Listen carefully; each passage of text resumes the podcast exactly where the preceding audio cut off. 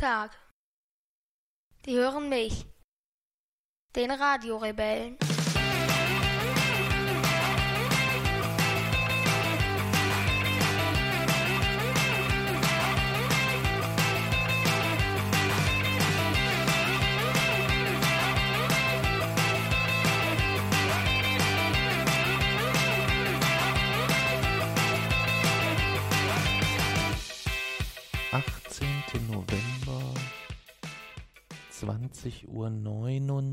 20.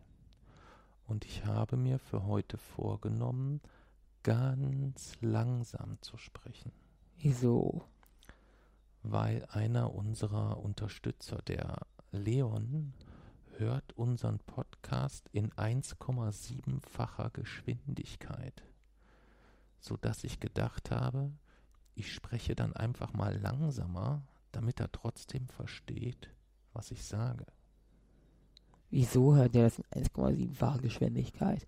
Und ich glaube, die Reduzierung deiner Geschwindigkeit ist nicht, passt nicht zu den 1,7 passend? Was würdest du sagen? Oh, jetzt habe ich schon wieder, bin ich wieder zu schnell. Ne? Ja. Mist. Ja, dann, dann, lassen wir, dann lassen wir dieses Projekt.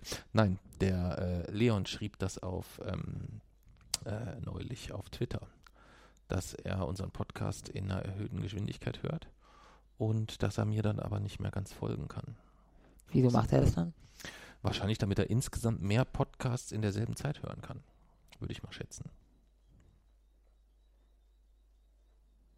Denke so. ich mal. Ja. Ja, aber es soll ja heute nicht um unsere Geschwindigkeit gehen. Wir wollen heute sprechen über die String-Theorie. Das wird toll. Ja. Und wir wollen zur Einleitung über zwei Dinge sprechen, die wir in dieser Woche erlebt haben. Das war einmal in der letzten Woche, waren wir auf dem Autismus-Fachtag in Rosenheim. Und jetzt am Wochenende waren wir auf dem Kinderflohmarkt. Ja, und über die beiden äh, ja auch sehr amüsanten Erlebnisse eigentlich insgesamt wollen wir heute ein bisschen zur Einleitung sprechen. Ja. Aber vorweg vielleicht, ähm, ich habe die ganze Woche schon darauf gewartet, dass ich dich das fragen kann. Ich habe es nämlich nur am Rande mitbekommen. Du hast diese Woche in der Schule Unterricht gegeben. Kann das sein? Ja, das war ja. cool. Wie ist es dazu gekommen? Was war da los? Erzähl mal. Also wir haben einen Erdkundetest geschrieben. Oder wir sollten eigentlich einen Erdkundetest schreiben. Aber den haben wir dann verschoben, weil die Mehrheit der Klasse dafür abgestimmt hat, dass, also wir haben eine Doppelstunde und halt eine Einzelstunde. Die Mehrheit hat dafür gestimmt, dass es eine Doppelstunde ist, aber aus irgendeinem Grund weil jetzt glaube ich ja äh, wirklich Ferientag oder so, das wäre der Arbeit in der Doppelstunde erst in zwei Wochen. Mhm. Und das, dann habe ich mich, deswegen habe ich mich so sehr aufgeregt, dass meine Erdkundelehrerin dann gesagt, als Entschädigung gesagt hat, dann darf, darf ich eine Unterrichtsstunde übernehmen. Okay. Und das nächste Thema hatten wir Tageslängen und Jahreszeiten. Und dann habe okay. ich das gemacht. Da hast du das Thema gleich übernommen. Hatte ja sowieso immer Zeit, weil ich in den Pausen drin bin. Und dann habe ich die ganze Tafel voll gekritzelt mit so Zeichnungen von der Erde und dem Sonnensystem und der Erdachse und so. Und dann habe mhm. ich das dort äh, vorgetragen. Okay. Und äh, warst du so mit so, denn so zufrieden mit deiner Leistung als Lehrer? Ja. Ja. Du hast das dann vor, du hast dann noch Zeit gehabt, das vorzubereiten oder oder wie lief Ja, ich hab, bin ja in Pausen immer drin. Okay. Und hast dann in der Pause quasi eine Unterrichtsstunde vorbereitet? Ja. Okay. Und äh, wie haben das deine Mitschüler dann so empfunden? Hm, weiß nicht. Man kannst du nicht, kannst du nicht einschätzen. Fanden die das eher gut oder haben die gesagt, oh, jetzt geht ihr uns da vorne auch ich noch auf den Senkel? Ich glaube, meine, äh, die Stunde war recht anschaulich. Ja, okay. Das heißt, die haben eventuell was gelernt und hatten auch Spaß dabei? Das weiß ich nicht. Also sie hatten wahrscheinlich keinen Spaß. Das weiß ich nicht. Okay. Gut. Aber es kamen viele Fragen. Es kamen viele Fragen. Gut, das spricht ja erstmal dafür, dass sie es ohne die Fragen nicht verstanden hätten. Vielleicht. Ja. ja. Hm. Aber, aber das ist zumindest so, interessiert. Ja, aber ich denke mal, ich habe gedacht, Jahreszeiten, wie die entstehen, wäre eigentlich klar, dass das nur so nochmal ist, äh, nur um es mal durchgenommen zu haben. Hm. Aber es hat wirklich jemand gedacht, Jahreszeiten würden dadurch entstehen, durch, dadurch, dass die Bahn der Erde elliptisch ist. Ist dem nicht so. Naja, sie ist ein bisschen elliptisch, aber dadurch entstehen nicht die Jahreszeiten. Okay, wie entstehen denn die Jahreszeiten? Die Erdachsenneigung. Okay. Das heißt? Dass die Erdachse geneigt ist. Mhm. Das bedeutet äh, nicht senkrecht zum Lot, sondern halt, dass zwischen der tatsächlichen Erdachse und dem Lot ein Winkel ist. Mhm. Und dadurch ist halt immer eine, äh, ja, eine Hälfte der Erde näher an der Sonne dran, eine ist von ihr weggeneigt. Und dadurch Okay. entsteht auch ganz an den Polen oder in den dort Polarregionen, Polarnacht und Polartag. Hm. Und der Mond stabilisiert das Ganze nochmal. Okay. Ich hätte das jetzt ehrlich gesagt so gar nicht mal so eben erklären können. Wirklich? Nee, ich glaube nicht. Noch nicht mal, aber du weißt, du- wie die entstehen, oder? Mm, Ja, also so ganz grob. Also ich glaube, ich würde es dann so mit Ach und Krach auch jemanden er erklären können, aber ich bin kein guter Erklärer, glaube ich. Weißt du, was das Das wäre die? Tafel. Ja, das hilft dann schon mal. Das hilft dann schon mal, ja. Aber das ist eigentlich auch eine gute, äh, so ein bisschen äh, eine ganz gute Überleitung, denn ähm, wir waren auf dem Autismus-Fachtag und auf dem, auf unserem Vortrag oder während unseres Vortrags auf dem Autismus-Fachtag kam auch das Thema Stringtheorie kurz auf Ja. ja, und war mitunter ein Auslöser für eine spätere Rückmeldung ähm, Eine ziemlich unfaire Rückmeldung. Das können wir ja jetzt gleich noch diskutieren, für eine spätere Rückmeldung, ähm, die schon kritisch konnotiert war, muss man sagen, insgesamt. Ja, Nicht Aber nur fangen wir kritisch, vielleicht- sondern ja wir- lass, lass, uns, lass uns vorne anfangen. Ähm, wir waren eingeladen auf dem Autismus-Fachtag bei der Selbsthilfegruppe in, äh, in Rosenheim. Ähm, kann ich nur sehr empfehlen für alle äh, Eltern oder Angehörigen von Autisten und Auti Au- Autisten selbst, denn es ist eine der wenigen Selbsthilfegruppen, die sich sowohl, ähm, die sich auch als Stimme und als Sprachrohr von Autisten selbst versteht und dass denen das auch sehr, sehr gut gelingt und die auch, ähm, wo eine wirkliche Teilhabe irgendwo auch geschieht. Von daher ähm, dahingehend, wer äh, dort einen, einen guten Verein oder einen guten Verband unterstützen möchte, ähm, das ist die, äh, ist der äh, Autismusfachverband, die Selbsthilfegruppe in Rosenheim. Ja, wir können dir den Link auch nochmal unten in die äh, in unsere, in unsere, Podcast-Beschreibung in den Blog packen. Da wurden wir jedenfalls eingeladen. Wir sollten einen Vortrag halten oder durften einen Vortrag halten und ähm, haben zunächst einmal, glaube ich, oder so geht es mir, glaube ich, zumindest im Nachgang, wenn ich das Ganze so versuche, so ein bisschen zusammenzufassen, haben wir, glaube ich, ein bisschen unterschätzt, dass wir diesmal nur so eine Stunde Zeit hatten und sonst eigentlich auf unseren Lesungen, wenn wir unterwegs sind, uns schon so über zweieinhalb bis drei Stunden uns entfalten. finde ich nicht. Ich Das, glaubst du, das hat, das hat keinen Unterschied Nee. gemacht insgesamt? Okay. das hat die Qualität nicht beeinträchtigt. Nein, ich meine das jetzt auch gar nicht qualitativ, aber ähm, es war schon so, dass ähm, für mich zumindest gefühlt ich irgendwie so gemerkt habe, wir hetzen uns durch die Thematik so ein bisschen durch Finde ich insgesamt. Ich wir das hast du, das hast du gar nicht so wahrgenommen. Okay, okay. Das habe ich tatsächlich insgesamt so ein bisschen, ähm, so ein bisschen das Gefühl gehabt, dass wir im Vergleich zu sonst, wo wir auf einer Lesung wirklich ganz entspannt, immer so im Wechsel und du dann auch mal ausführlich was erzählen kannst oder so, war es da irgendwie so, dass wir so ganz hektisch so durch diesen Vortrag. Hm, Ich habe gehüpft so gesprochen wie immer und hast auch das Ja? erzählt, was wir immer erzählen. Okay. Okay. Ja, ich habe ja dann auch immer wenig, äh, wenig Möglichkeiten, da so auf alles zu achten. Hat, man hat halt nur so ein Gefühl und einhergehend mit den, mit den Rückmeldungen, die wir bekommen haben, war das schon etwas, wo ich gedacht habe, hm, hätten wir dieselben Rückmeldungen oder anders gesagt, dieselben Rückmeldungen, die wir bekommen haben, hätten wir zu einem ganz großen Teil vermutlich nicht gehabt, wenn es jetzt eine ganz normale Lesung von uns gewesen wäre, glaube ich. Glaube ich nicht. Ich finde, die äh, meisten Rückmeldungen hätten wir nicht gehabt, wenn sich die Leute mal Gedanken machen, was sie schreiben, bevor sie es absenden. Okay, okay, gut. Kommen wir zu dem, zu dem Autismus-Fachtag vielleicht erstmal, damit man, äh, damit äh, man vielleicht erstmal weiß, worum es geht. Also wir waren eingeladen auf dem Autismus-Fachtag, der ging zwei Tage. Äh, da waren unterschiedliche Dozenten zu unterschiedlichen Thematiken ähm, im, im Kontext Autismus insgesamt. Also es gab die, äh, es gab einen Vortrag zur künstlerischen Auseinandersetzung mit dem Thema Autismus. Äh, Mela Eckenfels hat einen äh, Vortrag gehalten über die ganze Scharlatanerie, die es im Kontext zu Autismus, Autismus-Heilmethoden und was weiß ich nicht alles gibt. Äh, Alexander Knauerhase war da ähm, so einer der Autismus-Botschafter, kann man so sagen, in, äh, in Deutschland. Und äh, Dr. Schilbach war unter anderem auch da, ähm, hat nach der Podiumsdiskussion noch, einen, äh, noch einen Vortrag gehalten zum, äh, zum äh, auch zum Thema Diagnostik insgesamt.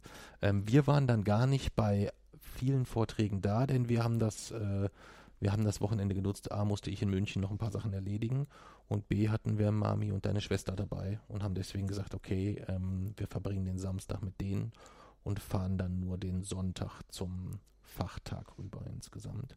Und waren dann den Sonntag nach dem Wir Mittag. waren aber bei der Podiumsdiskussion dabei. bei der Podium, Podiumsdiskussion waren wir alle dabei, genau. und Alle? waren Da waren nur wir. äh, umgekehrt. Bei der Podiumsdiskussion waren nur wir beide und dann am nächsten Tag bei unserem Vortrag sind dann Mami und Lani ähm, mitgekommen. Genau. Und ähm, wir waren dann dran und hatten uns fantastisch vorbereitet. Wie viel Zeit haben wir insgesamt in die Vorbereitung gesteckt? Zehn Minuten. Zehn Minuten, genau. Ähm, das war, glaube ich, so der erste Fehler. Ich weiß nicht, ob es ein Fehler war, aber ich würde es zumindest mal mit als, ein, als einen kleinen Kritikpunkt anmerken.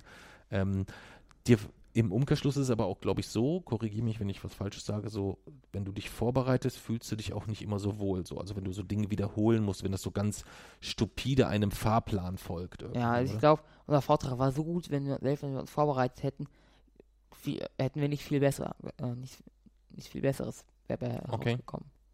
Ich glaube halt, dass du mehr zu Wort gekommen wärst insgesamt. Ich habe schon viel geredet. Ja?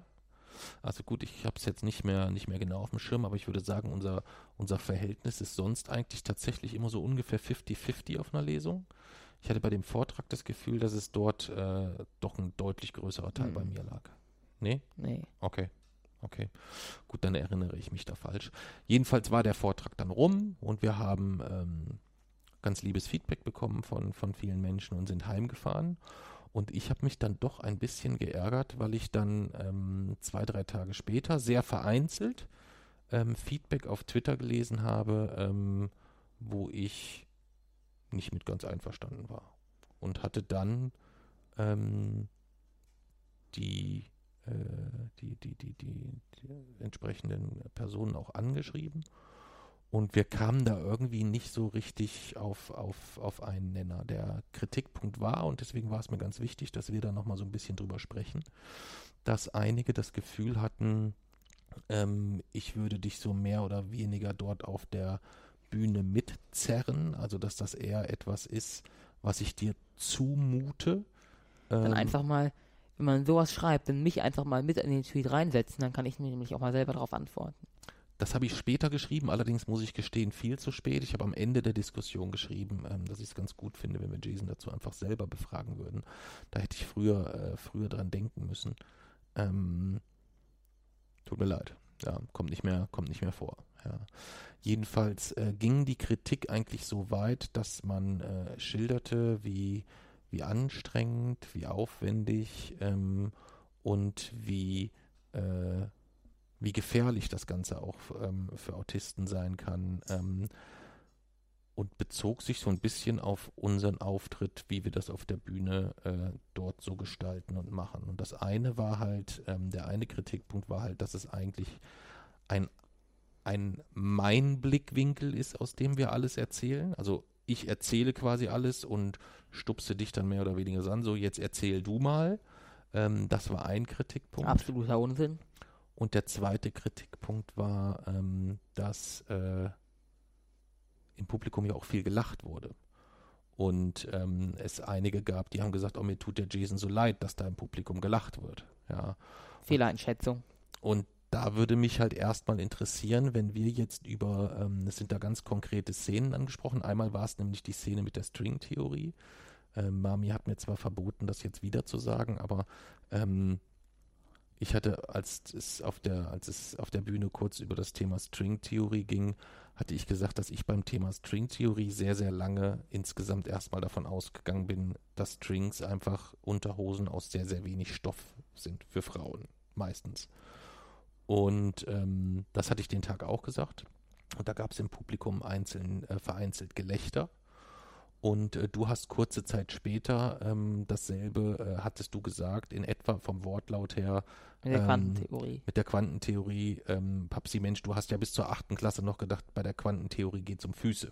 Ja, und das fanden auch sehr, sehr viele lustig und haben gelacht. In beiden Fällen hat keiner dich ausgelacht oder so. In dem einen Fall ist es eher vielleicht so ein bisschen, dass vielleicht ich ein bisschen ausgelacht wurde, weil ich glaube, Quantentheorie ist schon etwas, was die meisten Achtklässler, Neunklässler wissen sollten, beziehungsweise zumindest viele, viele Erwachsene. Ich weiß es, ich könnte es heute noch nicht im Detail erklären. Ähm, das ist der Aber eine du weißt, dass es um Physik geht. ich weiß, dass es jetzt, ich meist weiß mittlerweile, dass es da um Physik geht, das ist richtig, ja.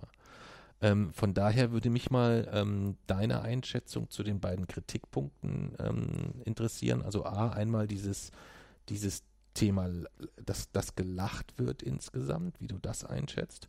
Und das zweite Thema, diese, ähm, diese Überbelastung und, und äh, dass ich dich da auf die Bühne zerre und äh, dass wir da vielleicht auch grundsätzlich viel zu viel unterwegs sind und äh, du so einen Stress hast mit diesen ganzen Lesereisen und so weiter. In meiner Sicht sind wir immer noch zu wenig unterwegs eigentlich. Mhm. Also, dass wir zu viel unterwegs sind, das ist ein absoluter Unsinn.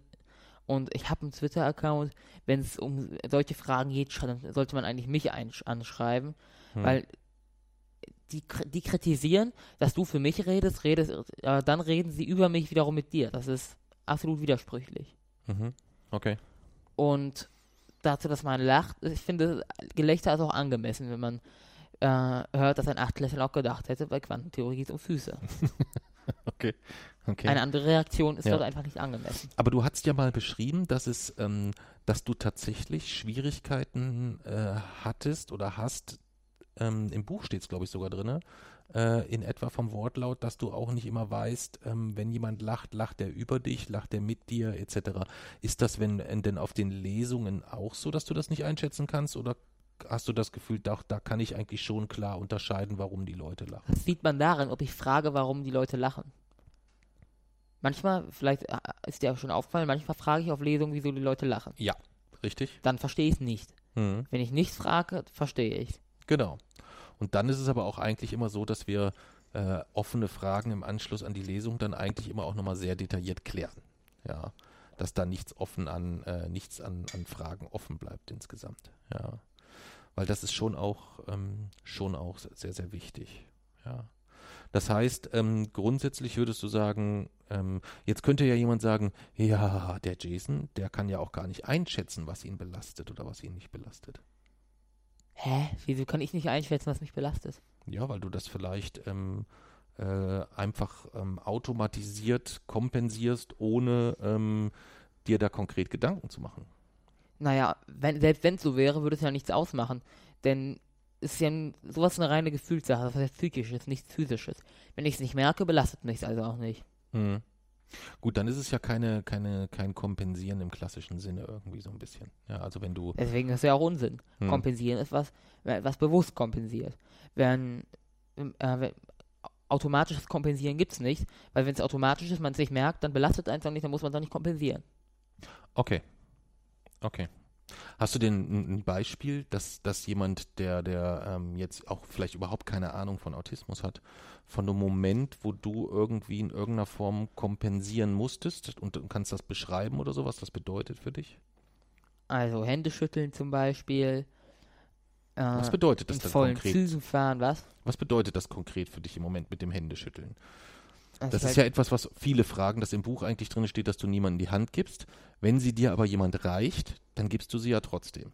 Dann überlege ich halt, was macht jetzt mehr Sinn, was ver verlangt mehr Kraft? Gebe ich jetzt die Hand oder erkläre ich, wieso ich es nicht tue? Und meistens würde, würde das dann mehr Kraft kosten. Okay, also da wägst du wirklich konkret ab, was kostet dich persönlich mehr Kraft? Und wenn ich dann nicht rechtzeitig einschreiten kann und sagen kann, stopp, bitte nicht die Hände geben, dann ähm, gibst du dann gegebenenfalls lieber die Hand, aber es kostet dich tatsächlich ähm, Kraft insgesamt, kann man so sagen. Ja, okay, okay, gutes Beispiel, ja, sehr, sehr gutes Beispiel, ja. Gibt es denn noch andere Situationen in der, in der, in der Schule oder so, vielleicht noch ein Beispiel oder sowas, wo du, wo du, ähm, wo du das leisten musst? Äh, immer wenn irgendwelche Versammlungen in der Aula sind oder ähm, wenn, wenn wir in Sport irgendwelche Sachen machen, die man nur in der Gruppe machen kann. Hm.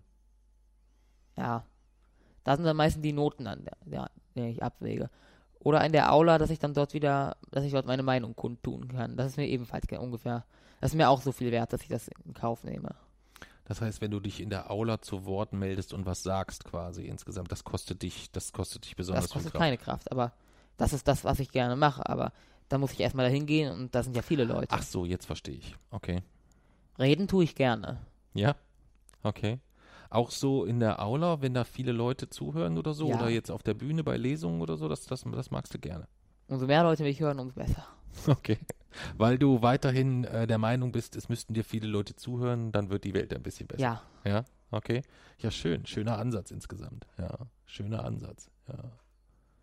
Ich kann mich äh, noch dran erinnern, weil wir vorhin ja so zum Einstieg dieses Thema mit dem Lachen hatten.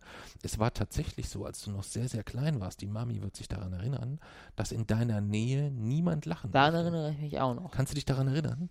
Da durfte niemand lachen in deiner Nähe. Ist auch völlig egal. Das da hatte manchmal, hast du in der Ecke gesessen, hast irgendwas gemacht und, und äh, ich habe mich mit Opa unterhalten und wir haben über irgendwas gelacht und du hast to, du, total laut bist du, bist du ausgeflippt und hast ganz laut geschimpft insgesamt. Aber manchmal ist es immer noch so, vielleicht kennt man das, wenn man irgendwo sitzt, irgendwie im Café oder Mhm. Restaurant oder so, und es sind so manchmal auch volle Tische, also irgendwelche Kegelclubs oder Geburtstagsgesellschaften oder so. Mhm. Und plötzlich fangen alle auf einmal ganz laut an zu lachen. Mhm. Das hasse ich. Es gibt wirklich wenig schlimmer als dieses Geräusch, wenn man da so sitzt und plötzlich fängt so ein ganzer Tisch auf einmal an zu lachen. Das ist, das ist Okay. richtig schlimm.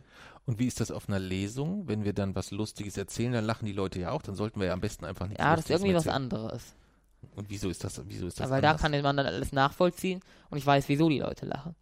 Aber so, wenn Okay. ich irgendwie am Tisch sitze und ich will eigentlich meine Ruhe und man erwartet es gar nicht und plötzlich auf einmal fangen irgendwie zehn Leute auf einmal an zu lachen. Okay.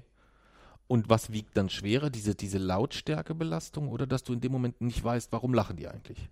Oder ist es eine Kombination? Okay. Okay.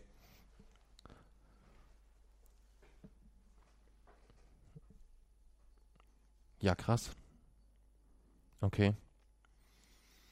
Ja, sehr, sehr, ähm, sehr, sehr spannend. Ja, jedenfalls war es so, dass wir dann ähm, sehr, sehr lange diskutiert hatten, weil ähm, was mich ähm, ein wenig entsetzt hat, der, der, der Feedback oder das, das, die, die, die Kritik, die dort geäußert wurde, zog sich ähm, so weit, dass es ähm, am Schluss auch um die Beschrei äh, um die, um die, äh, um die Information ging, dass ähm, Autisten einem höheren Suizidrisiko unterliegen. Was Fakt ist. Was grundsätzlich Fakt ist, absolut. Was aber natürlich, wenn es darum geht, äh, Kritik daran zu äußern, was wir beide da auf der Bühne treiben, Unangemessen ist. ähm, Dankeschön, ähm, für mich absolut unangemessen ist, weil es und mich, mich, mich schwer getroffen hat. Ja. Und äh, es schaltete sich dann noch jemand ein, der ähm, als Einstiegssatz, den werde ich auch so schnell nicht vergessen, ähm, versucht hat, die Situation zu beruhigen und dann eigentlich so ein bisschen äh, es so schilderte, dass ich Verständnis haben muss. Also das waren äh, übrigens, das, das muss man vielleicht noch dazu sagen, ähm, dass das Feedback, ähm, das kritische Feedback kam beides von Autisten. Und in dem Fall ähm, war äh, einer äh, der beiden derjenige, der diesen, diesen, diese Suizidinfo dort mit untergebracht hatte. Und ähm, die zweite Person, die eigentlich so ein bisschen, äh, ja, auch für mich deutlich sachlicher, sachlicher, deutlich ruhiger argumentierte, ähm, argumentierte unter anderem aber auch mit dem Satz, ähm, dass ich A, Verständnis haben muss, weil es gibt den inneren autistischen Blickwinkel, den habe ich halt nicht. Das ist schon, was auch komplett richtig ist. Ähm, was mich aber halt sehr geärgert hat, weil mich interessiert eigentlich nur ein innerer Blickwinkel und das ist deiner und nicht der von anderen Autisten. Das halte ich für, da gibt es vielleicht Schnittmengen, aber das muss auch dort nicht alles gleich sein. Ähm, und das mag in vielen, vielen Situationen als erstes Beispiel dienen. Aber ähm, ich glaube halt schon, dass es unter äh, Autisten auch ganz viele Arschlöcher gibt, ganz viele sehr, sehr kreative Menschen, ganz, ganz viele ähm, Menschen, die gerne andere Menschen umarmen oder was auch immer. Also, was ich damit nur sagen will, es gibt da eine unglaubliche Vielfalt. Und ähm, dass ich es dann schwierig finde, aus diesem, aus dieser Perspektive, so eine allgemeingültige Perspektive für alle, für alle Autisten zu machen und mir eigentlich das Recht abzusprechen, dass ich das, was du mir sagst, ähm, für bare Münze nehmen kann und dir das glauben kann. Und das, obwohl du ja immer sehr, sehr deutlich und sehr, sehr unmissverständlich dein, äh, deine Zufriedenheitslage zu äußern in der Lage bist, auf jeden Fall, oder Und nicht? das an dem Vortrag nicht erkannt zu haben, dann muss man schon sehr, sehr naiv sein oder einfach gar nicht zugehört Das haben. weiß ich nicht. Das weiß ich eben nicht. Ich, das ist genau das, was ich vorhin meinte, mit dem, vielleicht war die Stunde doch so hektisch, ähm, dass wir das so auf der Bühne so gar nicht wahrgenommen haben. Aber im Vergleich zu einer Lesung kann ich mir schon vorstellen, dass wenn du von drei Stunden auf einer Stunde runtergehst, dass da sehr vieles gesprungen und hektisch ist insgesamt. Glaube ich nicht. Und du darfst auch nicht unterschätzen, ähm, weit über die Hälfte, ich würde so schätzen 70, 75 Prozent, kannten uns nur aus diesem Vortrag. Die haben den Podcast vorher nicht gehört. Die haben das Buch nicht gelesen. Die kannten den Blog nicht. Die kannten dich nicht. Das spielt sicherlich auch nochmal eine ganz Ich glaube, die, die kritisiert haben, haben einfach nicht zugehört, richtig. Hm. Das weiß ich nicht. Ich glaube, daran, daran lag es, glaube ich, weniger. Hm, Ja. Doch. Oder sie sind halt so naiv, dass sie sie einfach nicht erkannt haben. Das kann auch sein. Eins von beiden. Hm. Wie würdest du denn, wenn du dich jetzt an den Vortrag erinnerst und angenommen, du hättest im Publikum gesessen, wie würdest du mir denn jetzt beschreiben, was da auf der Bühne passiert ist? Weiß ich ja nicht. Ich bin ja, war ja nicht im Publikum. Ja, aber du musst ja doch ungefähr eine Vorstellung haben, oder nicht? Wer saß denn da auf der Bühne? Ja, wir. Genau. Also noch allgemeiner gesprochen, ein Junge und sein Vater. Ja. Kann man das so sagen? Ja. Und was haben die da erzählt auf der Bühne? Worüber haben wir geredet? Äh, also einmal haben wir über Osteuropa-Tour geredet. Mhm. Wir haben über unsere Lesereise geredet, über den Buch, über den Pod, ja, über das Buch, über den Podcast. Mhm. Hm, worüber haben wir noch geredet? Wir haben über Schule geredet. Mhm. Über Diagnose haben wir geredet. Sonst weiß ich gar nicht mehr. Genau. Aber das alles in einer Stunde. Das ist Ja. schon eine Menge Holz, muss man auch sagen. Ja. Naja, jedenfalls waren, ähm, waren das so das Feedback, was mich, ähm, was mich sehr getroffen und sehr gestört hat und auch diese, die, die, die, der, der, der andere Satz von der, äh, von der zweiten Person ähm, lautete in etwa, dass äh, sie etwas Verunsicherung in meinem Handeln streuen möchte oder in, in, in, in, mich, in mich pflanzen möchte. Und das ist halt etwas, wo ich sage, boah, das finde ich, ähm, ich will nicht sagen übergriffig oder so, aber Schon. ähm, das finde ich halt schon, das Letzte, was wir gebrauchen können, ist nach all den Jahren, dass jemand versucht, uns zu verunsichern in Bereichen, wo wir definitiv keine Verunsicherung nö- nötig haben. Ja, weil ich eigentlich schon glaube, dass wir, dass es uns gelingt, mittlerweile gelungen ist, dort eine, eine, einen Level und eine Ebene zu finden, wo wir uns sehr, sehr offen und ehrlich immer austauschen können, oder? Ja.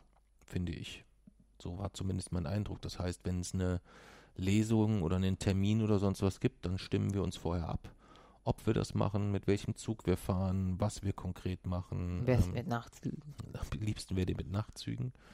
Ähm, und auch so de, an dem Tag der Veranstaltung ist es eigentlich immer so, dass wir das recht chillig angehen. So ist zumindest, wie gesagt, mein Eindruck. Würdest du das, würdest du das ähnlich so sehen? Ja. Oder siehst du das ganz, ganz anders? Ich meine, du hast ja jetzt auch so ein, ein paar Lesungen hinter dir. Ähm, innerhalb von einem Jahr kann man in etwa sagen. Also letztes Jahr im Dezember haben wir angefangen und wir sind jetzt irgendwie so bei, weiß gar nicht, 25, 26 Veranstaltungen. Wie viel würdest du am liebsten machen wollen, so pro Jahr? 365. 365, okay. Das wäre mir ehrlich gesagt ein bisschen, äh, ein bisschen viel. Ah, nicht 365, ich muss Forschungszentrum, Blogartikel, äh, bei, Besuch bei Oma und Opa, Schule und so mit einbeziehen. Also sag ich mal, an jedem Wochenende oder also die, die, mindestens an drei Wochenenden des, im Monat. okay. Das wäre am besten. Das wäre die, die beste Situation. Okay. Wäre mir ein bisschen viel. Ja. Zwei Wochenende im Monat gehen auch. Und dann in, in einem Wochenende noch irgendwas anderes unternehmen und in einem halt hier zu Hause. Das würde auch noch gehen, aber weniger nicht. Okay. Gut, das werden wir demnächst ausdiskutieren in der Familiensitzung. Ja, da geht es ja dann so ein bisschen um die Lesereiseplan Lesereisenplanung für 2019. Da werden wir das in Ruhe mit Mami und Lani besprechen. Wenn alles perfekt läuft, bin ich vielleicht dann in dem Jahr sogar schon mit meinem eigenen Buch auf Lesereise. Wer weiß.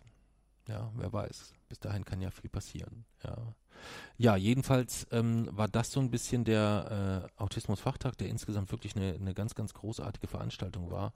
Ähm, und es mich jetzt im Nachgang oder mit dem, mit dem, mit dem zeitlichen Abstand auch eigentlich am meisten traurig macht, dass, ähm, dass das so ein bisschen untergegangen ist. Was heißt untergegangen ist es nicht, aber dass es im Nachgang dann dazu eine Diskussion gab, obwohl es eigentlich ganz, ganz viele Punkte gab, die dieser Fachtag äh, angestoßen hat, äh, über die man viel mehr diskutieren sollte eigentlich insgesamt. Also mich hat immer noch die, die, die, die Zahl der Arbeitslosigkeit unter Autisten in Bayern zum Beispiel, die hat mich, hat mich aus den Socken gehauen. Das waren, glaub, ich weiß nicht, waren es 50 Prozent oder fast 50 Prozent? Also das Ich weiß ein- nicht mehr das war genau. auf jeden Fall eine, eine unfassbar hohe Zahl. Ähm, das hat mich, äh, das hat mich, das hat mich doch ein wenig, wenig schockiert insgesamt, muss ich sagen. Ja, das hat mich echt überrascht. Ja. Nun gut, ähm, das war so ein bisschen ähm, der, der Autismus-Fachtag, ähm, wo wir zu Besuch waren. Und dann waren wir in dieser Woche noch beim Kinderflohmarkt in den Messehallen in Kassel. Ja. Ja, ähm, so die erfolgreichste Flohmarktveranstaltung hier in der Region, findet einmal im Jahr statt. Ähm, und es ist so ein bisschen, ja, ich weiß nicht, wie so ein Backstreet Boys Konzert in den 90ern irgendwie so. Du stehst morgens vor so einer Halle um halb sechs, sechs und dann geht irgendwann so ein Tor auf und dann stürmen alle wie die Irren in diese Halle und versuchen den besten Platz für den Flohmarkt zu bekommen. Ja. Und wir haben eigentlich noch einen ganz guten bekommen. Und wir haben es sehr clever gemacht. Wir kamen eine Viertelstunde später, das war aber keine Absicht. Und da hat ähm, mein Schwager quasi schon die Plätze für uns gesichert, die Tische schon aufgebaut, sodass wir, äh, dass insbesondere du dich gar nicht diesem, diesem Run und diesem Gerenne äh, dort Das hätte ich, glaube ich, auch nicht geschafft. Das ist schon. Wenn dann da die Tore ausgehen, alle rennen da ja, rein. das ist das, das ist das ist unglaublich. Also das ist wirklich unglaublich. Es ist ein Kinderflohmarkt und da wird ohne Rücksicht auf Verluste werden dort die Kids beiseite geschoben. Das ist nicht mehr feierlich. Ja. Jedenfalls hat es mich riesig, riesig, riesig gefreut, dass du gesagt hast, okay, ich komme da mit und ich verkaufe auch was von meinen Sachen. Das hat mich riesig gefreut, weil wir irgendwann jetzt bald sonst gar nicht mehr wissen, wohin damit. Und dann hast du quasi deinen Stand da aufgebaut und hast ordentlich verkauft. ja, ganz schön viel. Ja, weil ich habe mich zurückgezogen. Also deine Schwester war noch mit und dein Cousin. Und äh, ihr drei habt dann quasi dort so einen 6-Meter-Stand auf, also beim Aufbauen habe ich euch noch geholfen und dann habe ich eigentlich nur noch aus der Ferne unterstützt. Und ich habe die Bücher, ich hatte ganz viele Bücher dabei. Und da habe ich am Anfang hatte ich für ein Buch noch 3 Euro, Hm. dann für ein Buch 1 Euro, dann für ein Buch 50 Cent und dann für drei Bücher 1 Euro. Genau. Das war so die Marketingstrategie. So die ersten fünf Stunden gab es noch die Normalpreise. 3 Euro so für genau. ein Buch. Und letzte Stunde haben wir dann gesagt, ey, wir wollen es nicht mitschleppen. Jetzt muss das Zeug aber raus. Und ich bin Ne? echt fast alles losgeworden. Ja. So ein Domino-Set bin ich nicht losgeworden. Das habe ich, glaube ich, naja, auch so ein ganzes Domino-Set für 50 Cent, aber das Mhm. bin ich nicht losgeworden. Und noch ein Stapel Bücher. Aber ich habe die ganze Brio Holzeisenbahn verkauft. Hm. Ich habe auch viele Bücher verkauft. Ich habe diese ganzen Kleinkram in, in die 10 und 50 Cent Kisten verkauft. Hm. Ähm, Spiele habe ich fast alle verkauft. Also, Hm. Nein, war ein erfolgreicher Tag. Du bist das Zeug los. Es hat eine positive, äh, einen positiven Nutzen und es wird weiterverwendet. Ähm, es fliegt nichts in Müll oder sonstiges. Äh, und du hast damit noch ein bisschen Geld gemacht. Ja, ist also eine absolute Win-Win-Situation, würde ich sagen. Also, oder sogar eine Win-Win-Win-Situation. Ja. Und ich war erstaunt, du hast richtig gehandelt. mh. Ja, du hast ja richtig gehandelt mit den Leuten. Das war echt, äh, war das sehr schwierig oder ging das Nö. so insgesamt?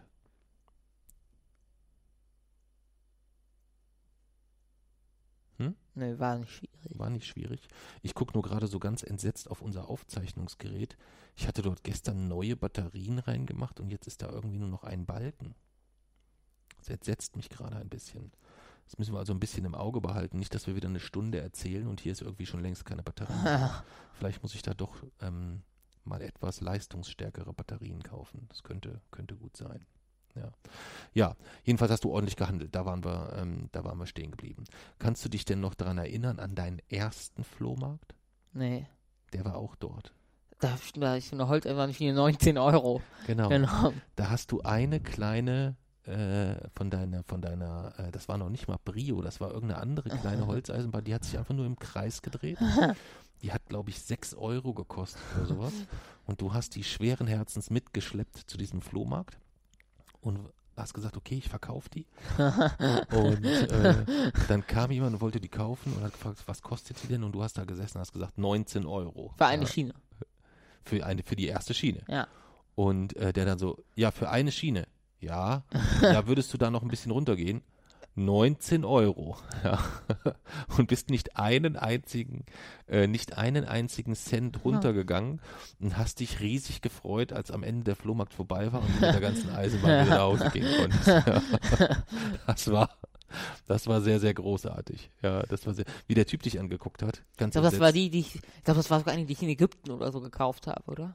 Ich weiß War das es diese, nicht. die richtig Dampf hatte? Nee, das war nicht die, Da- oder war das die dampfende? wären wir in Ägypten, da, da habe ich so eine äh, Eisenbahn gekauft und in, in einem geschlossenen Hotelzimmer so reingefahren ab. Die hat überall vollgedampft. Ja. Da wären wir beinahe erstickt. Da war irgendwas mit, hatte, hat, hatte der Opa dir da, wie war denn das? Der Opa hatte da irgendwie gesagt? Genau, er hat mir irgendwas versprochen. Ja. Und dann kam da echter Dampf raus aus der Eisenbahn. Und wir waren dort fast erstickt, weil wir es nicht gemerkt haben. Alle waren in einem anderen, es war so ein Doppelzimmer und alle waren in ein- ein- einem anderen Zimmer. Und ich habe mit der Holzeisenbahn gespielt und habe die immer im Kreis fahren lassen. Aber es war alles zu und es hat alles gedampft. Hat irgendwann einer die Tür aufgemacht und dann ist überall Dampf rausgekommen. Okay. Aber wie, hat der Opa die nicht auch irgendwie in Ägypten kaufen müssen? Ja, weil er hat die da gekauft. Ja, aber warum hat der denn eine, der, ich erinnere mich noch irgendwie, dass der ewig lange durch die Stadt gefahren ist, um dort irgendwie nach Ja. so einer Eisenbahn zu suchen. Ich weiß nur nicht, wir müssen ihn mal fragen. Da gab es irgendeine Geschichte zu, warum er eine Eisenbahn kaufen musste und dann da durch Ägypten geirrt ist. Du hattest deine vergessen oder was das war kann das? sein. Ich weiß es nicht mehr. Ja, ich weiß es nicht mehr. Ich sollte ja. jetzt immer Eisenbahn vergessen, wenn ich dann mal eine kriege. Ja, das wäre eine gute, eine gute, eine gute Taktik insgesamt, ja. Ja, und ähnlich hat's deine, deine Schwester dann gestern gemacht. Am Anfang. Ja, oh ja. Die hat ihre Gregs Tagebücher mitgenommen, die sie alle schon durchgelesen hat und hat gedacht, sie kann die mal über Originalpreis verkaufen am Anfang. Kostet 6,99 und sie wollte es für 10 Euro verkaufen. Ja. Das hat dann nicht so gut geklappt, aber auch sie hat später gut verkauft und gut gehandelt insgesamt. Ne? Muss man, muss man Ja. ganz klar, äh, muss man ganz klar sagen. Ja, ist ihr wirklich gut, ist ihr wirklich gut gelungen. Und auch der, äh, dein Cousin hat das ganz, ganz toll gemacht. Ja, also so anstrengend das war ähm, und so wirtschaftlicher Irrsinn das auch ist, Ja, da, Wirtschaft. naja, also da einen ganzen Tag äh, dort zu investieren. Gut, ich bin da natürlich jetzt auch in der dummen Situation. Ich bin der Einzige, der nichts verdient hatte, nur Kosten hatte, weil ich die, die, die Standmiete. Aber wir haben hatte. insgesamt Geld, ge- wir haben Umsatz gemacht insgesamt. Ja, aber und wenn wir man. das, die Sachen los. So, aber wenn du jetzt den Gesamtumsatz nehmen würdest und ihn durch vier Personen teilen würdest, durch, eigentlich durch fünf, äh, dann an der, der, der äh, Papa von deinem Cousin hat ja auch noch geholfen beim Aufbau, beim Abbau, äh, und du würdest den Lohn durch fünf Leute teilen müssen, dann wäre das für alle, äh, könnte man nicht davon leben. Ja, Nö, aber wir haben Umsatz gemacht und wir sind die Sachen los. das ist richtig. Und wir hatten Spaß. Und sonst können wir mit den Sachen ja sowieso nichts machen. Und wir hatten Spaß, das Ja. kommt noch dazu. Das fand ich, fand ich auch ganz angenehm insgesamt. Ja. Ja, nein, dann bin ich auf jeden Fall schon mal sehr froh, dass wir so ein bisschen ähm, die, äh, den Autismus-Fachtag nachbereitet haben. Wir haben diese Flohmarkt-Situation nachbereitet. Ähm, was mich noch interessieren würde, weil ich mir dann im Nachgang tatsächlich dazu auch Gedanken gemacht habe, ähm, wenn du, würde ich erkennen, wenn du schwierige Situationen versuchst zu kompensieren? Glaubst du, ich würde das erkennen oder würde man das gar nicht erkennen? Weiß ich nicht, denke schon. Ja, da habe ich mir nämlich schon mal Gedanken zu gemacht, irgendwie so ein bisschen.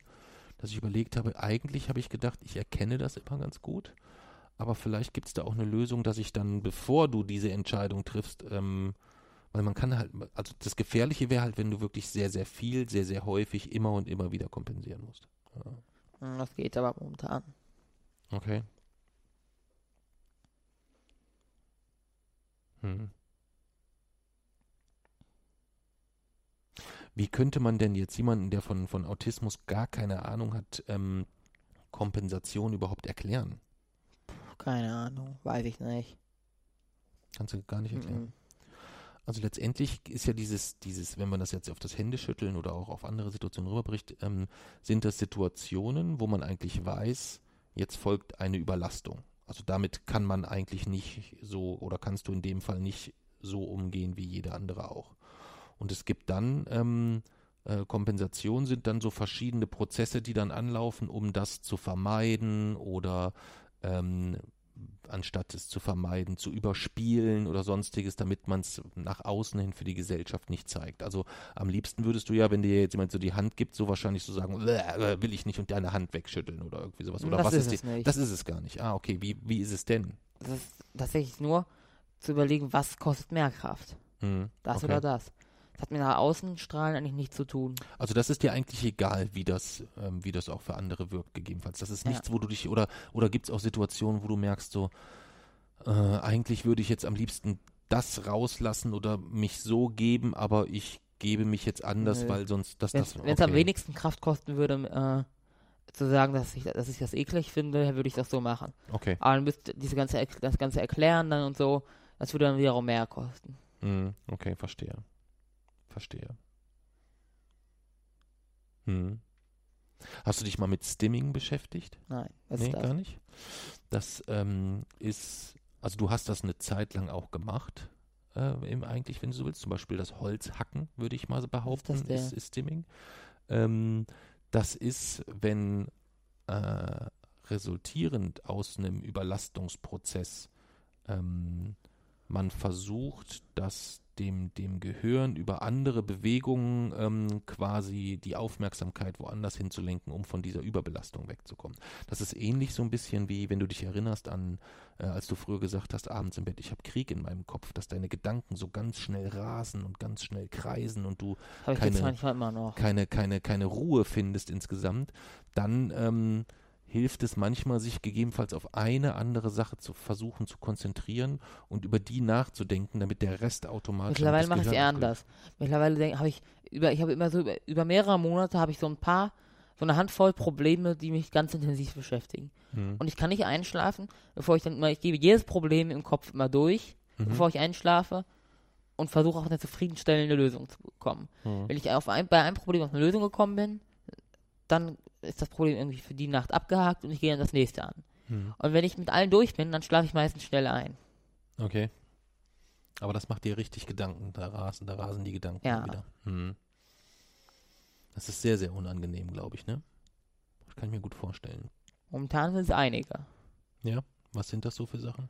Zum Beispiel, ich weiß nicht, wie es weitergeht mit der, äh, mit der Bahncard, mit der Lesereise. Da mache ich mir Sorgen, wie wir dann unsere, äh, was wir an den ganzen Wochenenden machen. Ähm, ich mache Du meinst, wenn du nächstes Jahr 14 bist Ja. und nicht mehr, nicht mehr mit mir kostenlos Bahn fahren kannst? ich mache mir Sorgen Mhm. über in der Familienvereinbarung äh, unsere neuen Umweltgesetze. Da überlege ich, wie ich die formulieren kann, wie ich das irgendwie schaffen kann. Hm. Also, und noch einiges andere. Aber das sind so immer so die Probleme, die sich über ein paar Monate auch halten. Okay. Okay. Hm. Müssen wir mal Ob gucken. ich ob eine wir- Klasse überspringe, überlege ich ja momentan sehr intensiv. Dann ma- mache ich dann eher immer so eine Pro- und Kontraliste im Kopf. Okay.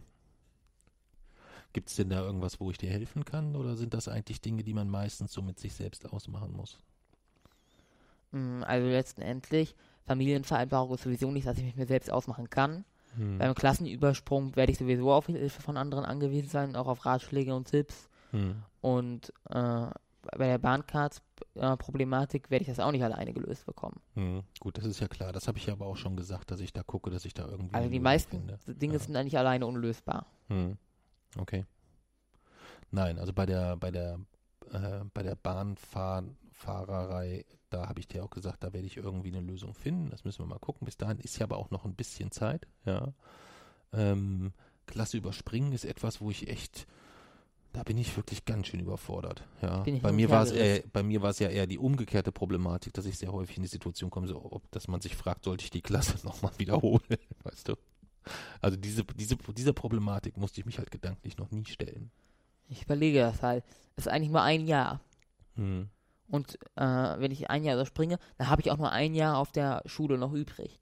Das bedeutet, im- selbst im schlimmsten Fall wird es dann halt ein Jahr, was nicht so schön ist, aber dann weiß ich halt trotzdem genauso viel wie jetzt und bin eine Klasse früher fertig. Okay. Jason, bevor wir jetzt weitermachen, ich würde jetzt mal kurz hier stoppen und die Batterien tauschen. Das macht Ja. mich völlig nervös hier. Ist das okay? Ja. Ja. Jason hat gerade gesagt, das ging überraschend problemlos. Das macht mir auch Sorgen. Ja. Ja. Das war Hat jetzt dann knapp eine wirklich, Minute gedauert. das war jetzt wirklich nur der Austausch von Batterien. Da ist doch jetzt garantiert irgendwas. Ah. Irgendein Stecker sitzt jetzt nicht mehr. also das hört sich total irgendwas scheiße haben, an. Irgendwas haben wir wieder vergessen. Garantiert. Wahrscheinlich hört man jetzt gerade so die hört man jetzt gerade so weiter, merkt, wir haben die Batterien ausgelöscht und hört schon dieses Rattern jetzt so. Das könnte Dass sein. irgendwas mit dem Sound nicht stimmt. Das könnte sein, ja. Unsere übliche Tonproblematik. Mittlerweile glaube ich ja fast, das ist eigentlich etwas, was wir beibehalten müssen als Markenzeichen. ja, das wäre eigentlich, eigentlich auch eine, eine, eine Möglichkeit. Ja, ich würde sagen, wir stoßen nochmal an mit, äh, heute trinken wir Rolands Tee. Warum trinken wir denn heute Rolands Tee? Weil wir kein Malzbier haben. Genau, weil wir kein Malzbier haben. Und deswegen haben wir gesagt, machen wir heute keine Malzbiertaufe für einen unserer, unserer Steady-Unterstützer, sondern wir machen eine Teetaufe, weil wir halt kein Malzbier haben. Deswegen trinken wir heute Rolands Tee. Also Prost, Roland, auf dich. Vielen, Meiner vielen ist schon Dank fast leer. Deiner ist schon fast leer. Aber ich habe noch, willst du einen Schluck von mir haben? Ja. Ja. Warte, dann schütte ich mal so ein bisschen was rüber. So. Ähm, vielen Dank, Roland, für deine, für deine Unterstützung. Ähm, ja, kommen wir zum, zum eigentlichen Hauptthema des heutigen Tages. Das ist die Stringtheorie. Ja. Ja. Wie würdest du dir denn wünschen, dass ein jemand, der so viel Ahnung hat wie ich von der Stringtheorie, jemand, der dann eher so als Laie unterwegs ist und auch ein junger Mensch wie du, wie würdest du dir denn wünschen, dass ich dir das erkläre? Hast du dir da Gedanken zugemacht? Ich habe eine Idee. Ich erkläre es dir jetzt einfach so, wie ich es mir wünschen würde, erklärt zu bekommen. Okay, versuchen wir es so. Also die meisten oder alle Theorien basieren darauf, dass unser Universum und alles, was wir kennen, aus Teilchen bestehen, die punktförmig sind. Mhm. Also null, null Dimension, keine Ausdehnung. Mhm. Das sind ja im Wesentlichen Punkte. Also auf punktförmigen Teilchen. Im Standardmodell sind es Quarks, die kleinsten Teilchen. Mhm. Aber die, äh, man ist sich eigentlich einig, dass es noch irgendwas Kleineres geben muss als Quarks. In den meisten Fällen sind das aber punktförmige Teilchen. Mhm. Weil alles ist halt irgendwie punktförmig. Ähm, die Eigenschaften sind meistens immer auf Punkte konzentriert. Bei Elektronen ist die, die, ist die negative Ladung auf einen Punkt konzentriert. Nicht auf irgendwie einen großen Bereich oder so. Bei der Stringtheorie ist das nun anders. Bei der Stringtheorie sind die elementaren Teilchen keine Punkte, sondern Strings. Und Strings haben eine Dimension, also es sind Fahrten. Mhm. Also sie sind nicht punktförmig und haben null Dimensionen, sondern sie sind fadenförmig und haben damit eine Dimension. Diese Nulldimensionen haben das Problem, dass punktförmige Teilchen haben eine gewisse Selbstwechselwirkung und dadurch entstehen, wenn man Quantenmechanik und Relativitätstheorie, das sind zwei, die zwei größten Theorien der modernen Physik, sind beide super genau getestet durch äh, Teilchenbeschleuniger, Atomuhren und so weiter. Beide stimmen eigentlich aufs Haar genau, außer in zwei Situationen, beim Urknall und bei schwarzen Löchern. Warum? Weil dort kommen sogenannte Singularitäten ins Spiel. Das sind Punkte unendlicher Dichte. Im Zentrum von schwarzen Löchern befinden sich Singularitäten und der Urknall war auch eine Singularität. Und Singular Singularitäten sind Orte, an denen weder Relativitätstheorie noch Quantenmechanik gelten. Mhm. Das bedeutet, wir können Relativitätstheorie für alles Mögliche anwenden. Planeten, Sterne, Galaxien und können damit alles beliebig genau berechnen. Wir können Quantenmechanik Es geht Für- wieder die Kaffeemaschine an, hörst du es? ja. Wir können Quantenmechanik für alle möglichen Teilchen äh, benutzen. Wir können es nicht beliebig genau berechnen. Das liegt in der Natur der Quantenmechanik, aber dazu kommen wir noch. Aber wir können es das für diese, für die nahen, quasi für die Mikrowelt machen. Aber wenn wir das nicht vereinen können, Relativitätstheorie und Quantenmechanik, werden wir niemals herausfinden, was am Urknall war und werden niemals herausfinden, was im Zentrum schwarzer Löcher ist. Und dafür gibt es die Stringtheorie. Denn wenn man diese punktförmigen Teilchen, wenn man davon ausgeht, bei, wenn man damit Stringtheorie, äh, äh, wenn man damit Quantenmechanik und Relativitätstheorie vereint, dann ergeben sich bei den Integralen Werte von unendlich. Das bedeutet wiederum, es gibt die Heisenbergsche Unschärferelation, das ist ein Gesetz der Quantenmechanik und das besagt quasi, wenn man eine Eigenschaft eines Teilchens unendlich genau kennt, kennt man die andere gar nicht. Wenn man die eine zu 50% kennt, kennt man die andere auch zu 50%. Wenn man die eine zu 70% ke- kennt, kennt man die andere für 30%. Und so weiter. Man kann nicht beides beliebig genau bestimmen. Sondern man muss immer abwägen, quasi, ähm, ja, welche Eigenschaft, über welche Eigenschaft man Kenntnis haben will. So, wenn man, wenn sich nun diese, dieser unendliche Wert ergibt, dann bedeutet es unendlich, welcher, welchen Wert hat dann die andere Eigenschaft? Ja, null. Null, genau. Hm. Und das funktioniert halt nicht. Hm. Das gibt physikalisch keinen, also ergibt physikalisch keinen Sinn. Hm. Und ähm, ja, deswegen kann es eigentlich, deswegen muss dort irgendeine Theorie geben, die das vereinen kann. Und mit punktförmigen Teilchen kommt man halt immer zu diesem Problem, dass sich beim einen unendlich und beim anderen Null ergibt. Bei Strings sind die Eigenschaften der Strings verteilt über diese Fahrten halt. Mhm. Es sind keine punktförmigen Teilchen, null Dimensionen, wo alles auf einen Punkt konzentriert ist. und damit dieses Problem entsteht, sondern die ganzen Eigenschaften sind verteilt über den ganzen String, der eine Ausdehnung hat. Manche sagen sogar Strings sind Flächen, aber das sind dann nochmal verschiedene Theorien.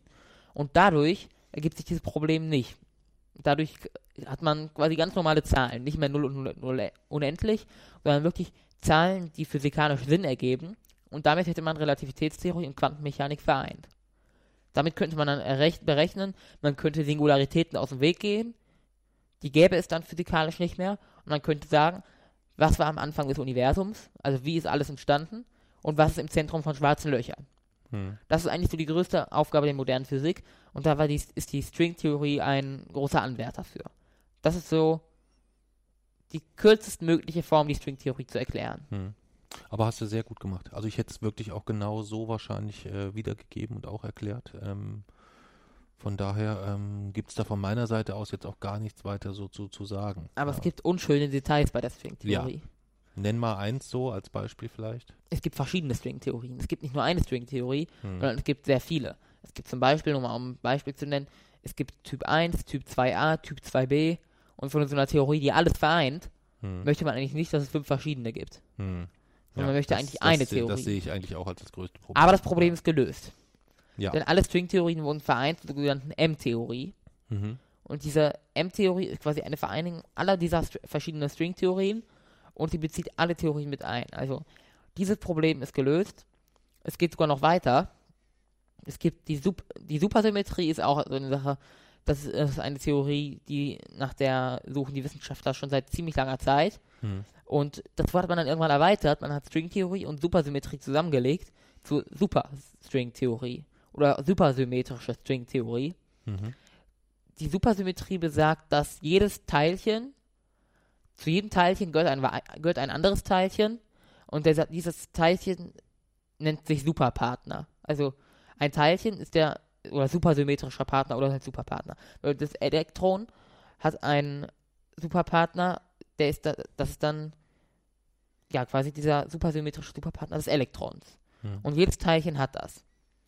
Das bedeutet, Supersymmetrie, Symmetrie bedeutet immer, dass zwei Dinge äquivalent sind. Das bedeutet, in der Physik gibt es so zwei Gruppen von Teilchen, Bosonen und Fermionen. Bosonen haben einen ganzzahligen Spin, Fermionen haben einen halbzahligen Spin. Und für jede, für die gelten komplett verschiedene Gesetzmäßigkeiten. Für Fermionen gilt, äh, gilt das, pa gilt das Pauli-Prinzip und so weiter. Ja. Für äh, Bosonen gilt Bose-Einstein und so. Das gilt das für Bosonen.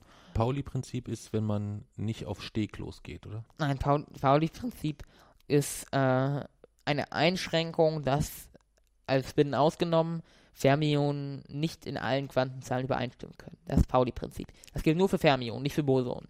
Also mhm. komplett unterschiedliche Teilchen. Also ich entnehme das richtig, weil das war ja auch auf Lesungen häufig die Frage, weil im Buch kommt ja auch, glaube ich, das Pauli-Prinzip vor. Und ganz Im Glossar, viele, ja. Genau, und ganz viele haben gedacht, das muss ja irgendwas mit St. Pauli zu tun haben. Hat es aber nicht, wurde nach Wolfgang Pauli benannt. Hm, okay. Schade. Schade.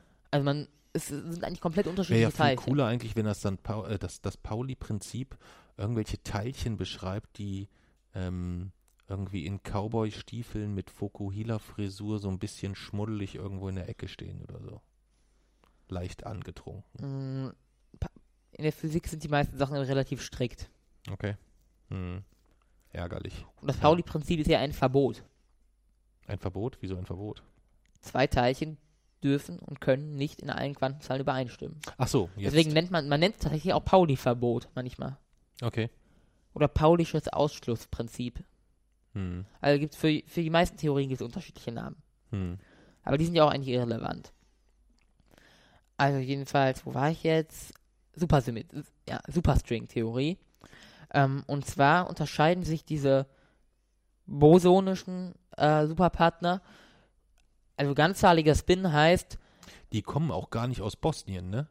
Ich, als ich den letzten, den, in dem einen Blogbeitrag von dir habe ich da irgendwas gelesen, da habe ich gedacht, da hat er sich verschrieben. Ich habe gedacht, das sind die bosnischen Superpartner oder so, aber da geht es um. Bosonische. Da geht es um bosonische, ne? Okay. Mhm. Wieder was gelernt, siehst du? Bosonen haben, den, haben halt den Spin. Spin ist so eine Quantenzahl, abstrakte Quantenzahl. Manche stellen sich wie so eine, wie eine Drehung vor. Hm. Und es kann halt den Spin, Teilchen kann, kann den Spin 1, ähm, 0, 1, 2 haben. Mhm. auch drei und so, aber das ist eher seltener. Und Bosonen haben halt, Aber was heißt das konkret? Was ist der Unterschied zwischen etwas, was einen Spin 2 hat und einen Spin 0? das ist Quantenmechanik, das sind Quantenzahlen, die sind abstrakt, egal wie man sich vorstellt, ist sowieso anders. Das ist, äh, egal, das ist physikalisch, das ist physikalisch und mathematisch beschreibbar. So Das sagst du doch jetzt nur, weil du mich ein bisschen für doof hältst, oder? Nein, es, man, man kann es bildlich nicht beschreiben, es ist keine richtige Rotation. Okay. Es ist, wenn man schon bei der Rotation ist, kann man sich Spin 1 wie eine äh, langsamere Variante von Spin 2 vorstellen. Also dass Spin, Spin 2 eine schnellere Drehung ist als Spin 1, macht alles sowieso keinen Sinn, weil es ist sowieso keine Drehung. Es ist eigentlich nur Hm. mathematisch beschreibbar. Das ist immer nur so Verbildlichung. Deswegen Okay. ist es auch eigentlich egal, was der Unterschied ist. Mathematisch spielt das eine Rolle, aber ob man nur sagt, es ist schneller und langsamer, das ist eigentlich, spielt keine Rolle. Hm. Und Bosonen haben halt den Spin 0, 1, 2, 3 und Fermionen haben den Spin 1,5, anderthalb und so, ne? Also Mhm. halbzahlige. Mhm. Und die äh, Supersymmetrie geht davon aus, dass jedes Boson einen Superpartner hat, der, ein, der ein, den Spin hat, aber dieser Spin liegt einen halben, also quasi eine halb unter dem. Also ein Teilchen mit dem Spin 2 hat einen Superpartner mit dem Spin anderthalb. Hm.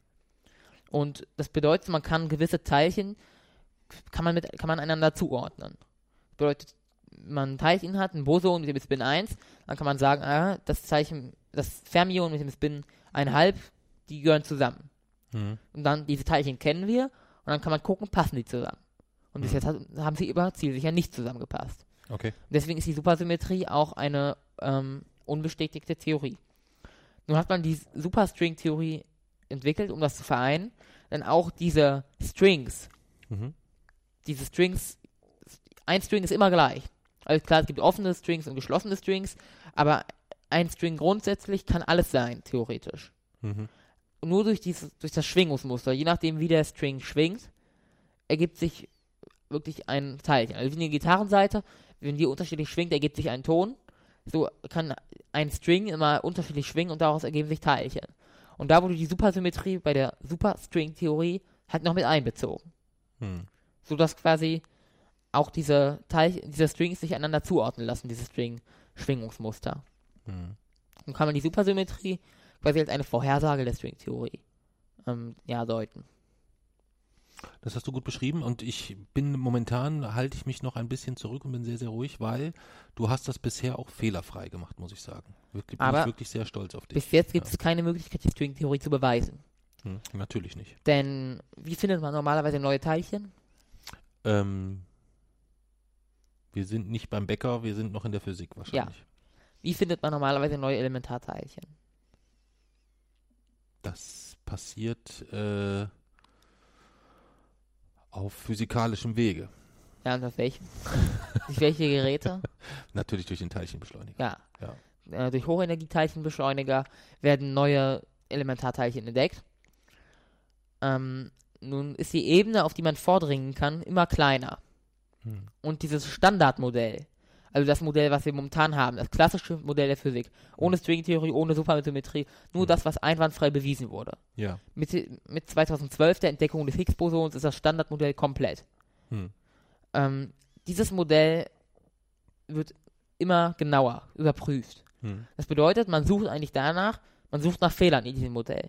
Man guckt sich die an, welche Werte ähm, ja, müssten herauskommen, wenn das Modell stimmt, probiert es aus und bis jetzt haben die Werte immer aufs, wirklich aufs Genaue gepasst. Hm. Es gab noch keinerlei Abweichung und diese Abweichungen würden eine neue Physik quasi benötigen. Die Hm. Stringtheorie zum Beispiel.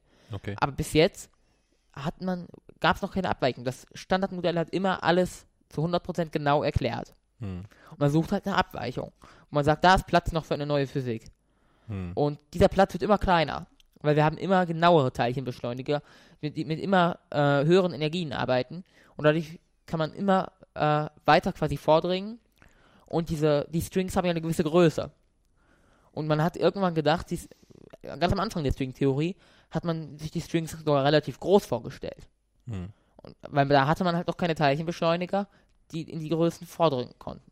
Jetzt hat man die, die Teilchenbeschleuniger und man hat keine Strings entdeckt. Also sagt man, dann wird die Strings eben kleiner. Und dann, bald wird die nächste Generation kommen von Teilchenbeschleunigern. die wird wieder in noch kleinere Gebiete vorstoßen. Wenn man wieder keine Strings findet, muss man halt sagen, dann sind sie eben noch kleiner. Hm. Und, Okay. Aber das kann man nicht unendlich weit treiben. Irgendwann lässt sich die Stringtheorie beweisen oder widerlegen. Hm. Denn ist, Raum kann man nicht unendlich klein einteilen. Also entweder stoßen wir irgendwann auf die Strings oder wir können irgendwann sagen, okay, kleiner können sie nicht mehr werden. Das bedeutet, es gibt dort keine Strings. Dann muss man halt gucken, wenn, die, wenn das Standardmodell wirklich dann immer noch seine Gültigkeit hat. Dann muss man wirklich nochmal komplett überdenken. Da muss man sich eigentlich nochmal eine komplett neue Theorie ausdenken, die das ergänzen kann. Weil das Standardmodell, eigentlich wäre es ja gut, wenn das Standardmodell, das wir kennen, so genau funktioniert, auf so kleinen Ebenen. Aber das Standardmodell kann halt nicht den Urknall erklären und keine schwarzen Löcher erklären.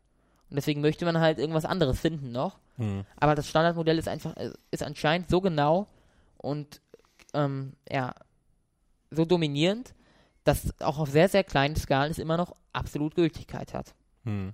Und so wird, dieser, wird der Raum für eine neue Physik jenseits des Standardmodells immer, immer kleiner. Jetzt wieder, dieses Jahr hat man schon hat man die Masse des Elektrons schon äh, wieder um Größenordnungen genauer berechnen können oder messen können als im Jahr zuvor. Hm. Und dadurch ist der Raum für eine neue Physik wieder kleiner geworden. Okay.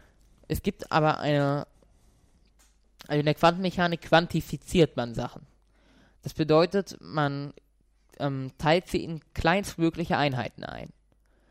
Das bedeutet Zeitsprünge. Das bedeutet, das ist so, als würde man sagen, eine Sekunde ist ein Zeitsprung. Innerhalb einer Sekunde vergeht keine Zeit. Wenn man hüpft von einer Sekunde zur anderen quasi, ne? Und dazwischen vergeht keine Zeit. Also es vergeht nicht kontu- kontinuierlich, sondern diskret, in konkreten Schritten. Wie Pixel quasi. Ähm, ja, das nennt man quantifizieren äh, oder quantisieren. Gibt verschiedene. Namen zu, wenn man quasi eine irgendetwas Masse, Längen, Zeit in kleinstmögliche Einheiten unterteilt. Und beim Raum ist diese kleinstmögliche Einheit die sogenannte Plancke-Länge. Beträgt 10 hoch minus 43 Zentimeter. Natürlich. 34 Zentimeter. Ich wollte gerade 10 hoch sagen, minus jetzt 34 hast du aber doch den ersten Fehler drin. Da habe ich, hast nochmal Du hast es gerade. gar nicht gemerkt. Natürlich, ich wollte gerade korrigieren. Ja. Ähm, wenn, Jetzt, man, jetzt passe ich wieder auf. wenn man da noch keine Strings entdeckt hat, dann gibt es diese Strings schlicht und einfach nicht. Weil darunter gibt es halt nichts. Das ist so, als wenn man versuchen, innerhalb eines Pixels nochmal verschiedene Farben zu entdecken. Geht halt nicht. Hm. Ein Pixel leuchtet immer in einer Farbe. Und so ist es halt Oh, auch. das ist aber eine gute Beschreibung. Das ist, glaube ich, der erste Satz, den ich jetzt verstanden habe. Und so ist das halt in dem Raum auch. Wenn man, es geht dann nicht mehr so, dass man, wenn man jetzt seinen Finger bewegt, dann ist das ja wirklich auf jeden Millimeter bewegt sich dieser Finger. Hm. Aber man, man muss sich das so vorstellen, als wäre der Raum ein Raster Hm. und der Finger würde quasi nicht sich kontinuierlich bewegen, Sondern sondern, von Kästchen zu Kästchen. genau, hüpfen. sondern immer hüpfen und dazwischen gäbe es nichts. Hm. Also die einzigen Punkte, die wirklich existieren, sind diese, Kästchen selbst. genau, Mhm. diese Bewegung und alles dazwischen existiert nicht. Das ist diskret und wenn man äh, den Raum auf einer gewissen Ebene untersucht, dann wird, ist der Raum diskret. Dann gibt es quasi kleine Raumteile, Hm. die man, über die man dann springt. Das ist dann, dann quantifiziert man den Raum oder quantisiert man den Raum. Das geht auch mit Licht. Und zwar ist das, das sind Quanten. Quanten sind kleinstmögliche Einheiten. Hm. Auch Licht kann man quantisieren, also die kleinstmögliche Einheit an Licht. Ist ein Photon, auch Lichtquant genannt. Also man kann dieses Photon nicht teilen, weil das ist quasi die kleinstmögliche Einheit, ein Lichtpaket quasi. Ähm, ja, das ist dann Quantisieren, deswegen nennt man das auch Lichtquant. Und das sind Quanten. Quanten sind kleinstmögliche Einheiten.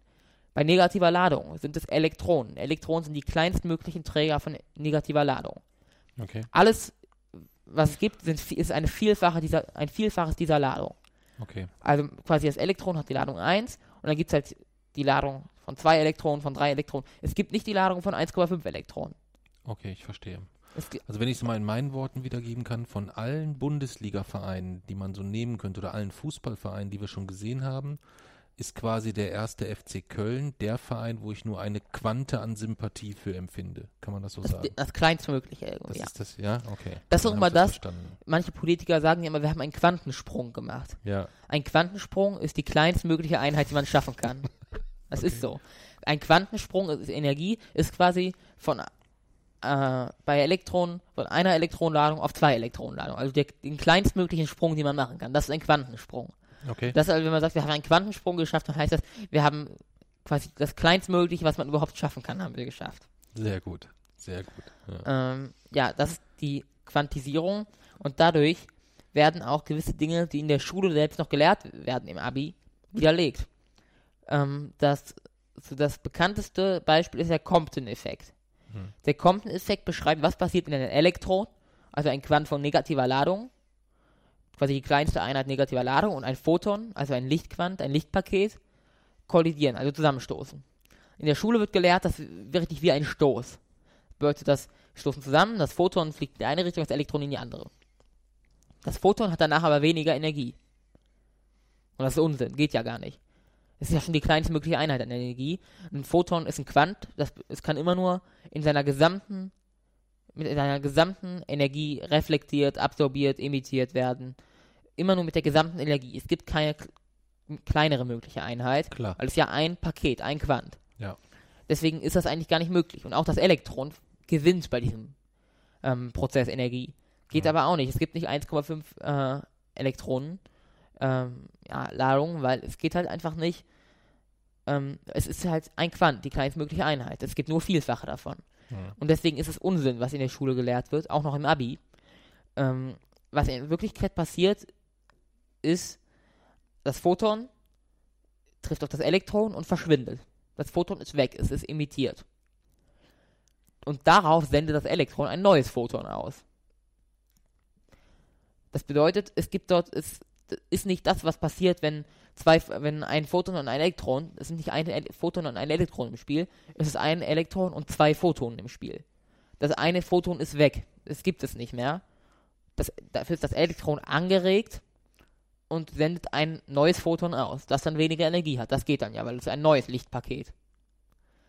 Und dadurch ist es halt so, dass das ähm, in der Schule einfach noch falsch gelehrt wird. Und das ist bei jeder Reflexion so. Es wird so gelehrt, dass Licht ähm, bei Reflexion, dass wenn Licht auf einen Spiegel trifft, dass die wirklich die Photonen, diese kleinen Lichtpakete, auf den Spiegel drauf und dann im selben Winkel wieder runtergehen. Das geht ja gar nicht, weil dabei verlieren die Photonen ja Energie. Und das geht ja nicht, weil das sind halt Quanten. In Wirklichkeit trifft ein Photon auf einen Spiegel, der Spiegel sendet darauf ein neues Photon aus. Das bedeutet, das Photon, äh, welches man im Spiegel sieht, was in die Augen fällt, ist nicht dasselbe Photon, was abgesendet wird, von dem, was man wirklich sieht. Also wenn man sich vor einen Spiegel stellt und Photonen auf einen drauftreffen, dann sendet man selber ein neues Photon aus, das trifft auf den Spiegel, der Spiegel sendet wieder ein neues Photon aus, was dann in deine Augen trifft. Also es werden eigentlich die ganze Zeit neue Photonen emittiert und alte Photonen abs absorbiert. Es gibt dort keine, ja, keine Trennung oder dass welche Energie verlieren oder so. Geht nicht, weil es sind halt Quanten. Also das ist wirklich Quantenmechanik, das ist eine Theorie, die stimmt, da ist man sich sicher. Es gibt, äh, es gab eine Zeit, da hatte, äh, ähm, haben Albert Einstein und Niels Bohr sich darum gestritten, ähm, ob die Quantenmechanik stimmt.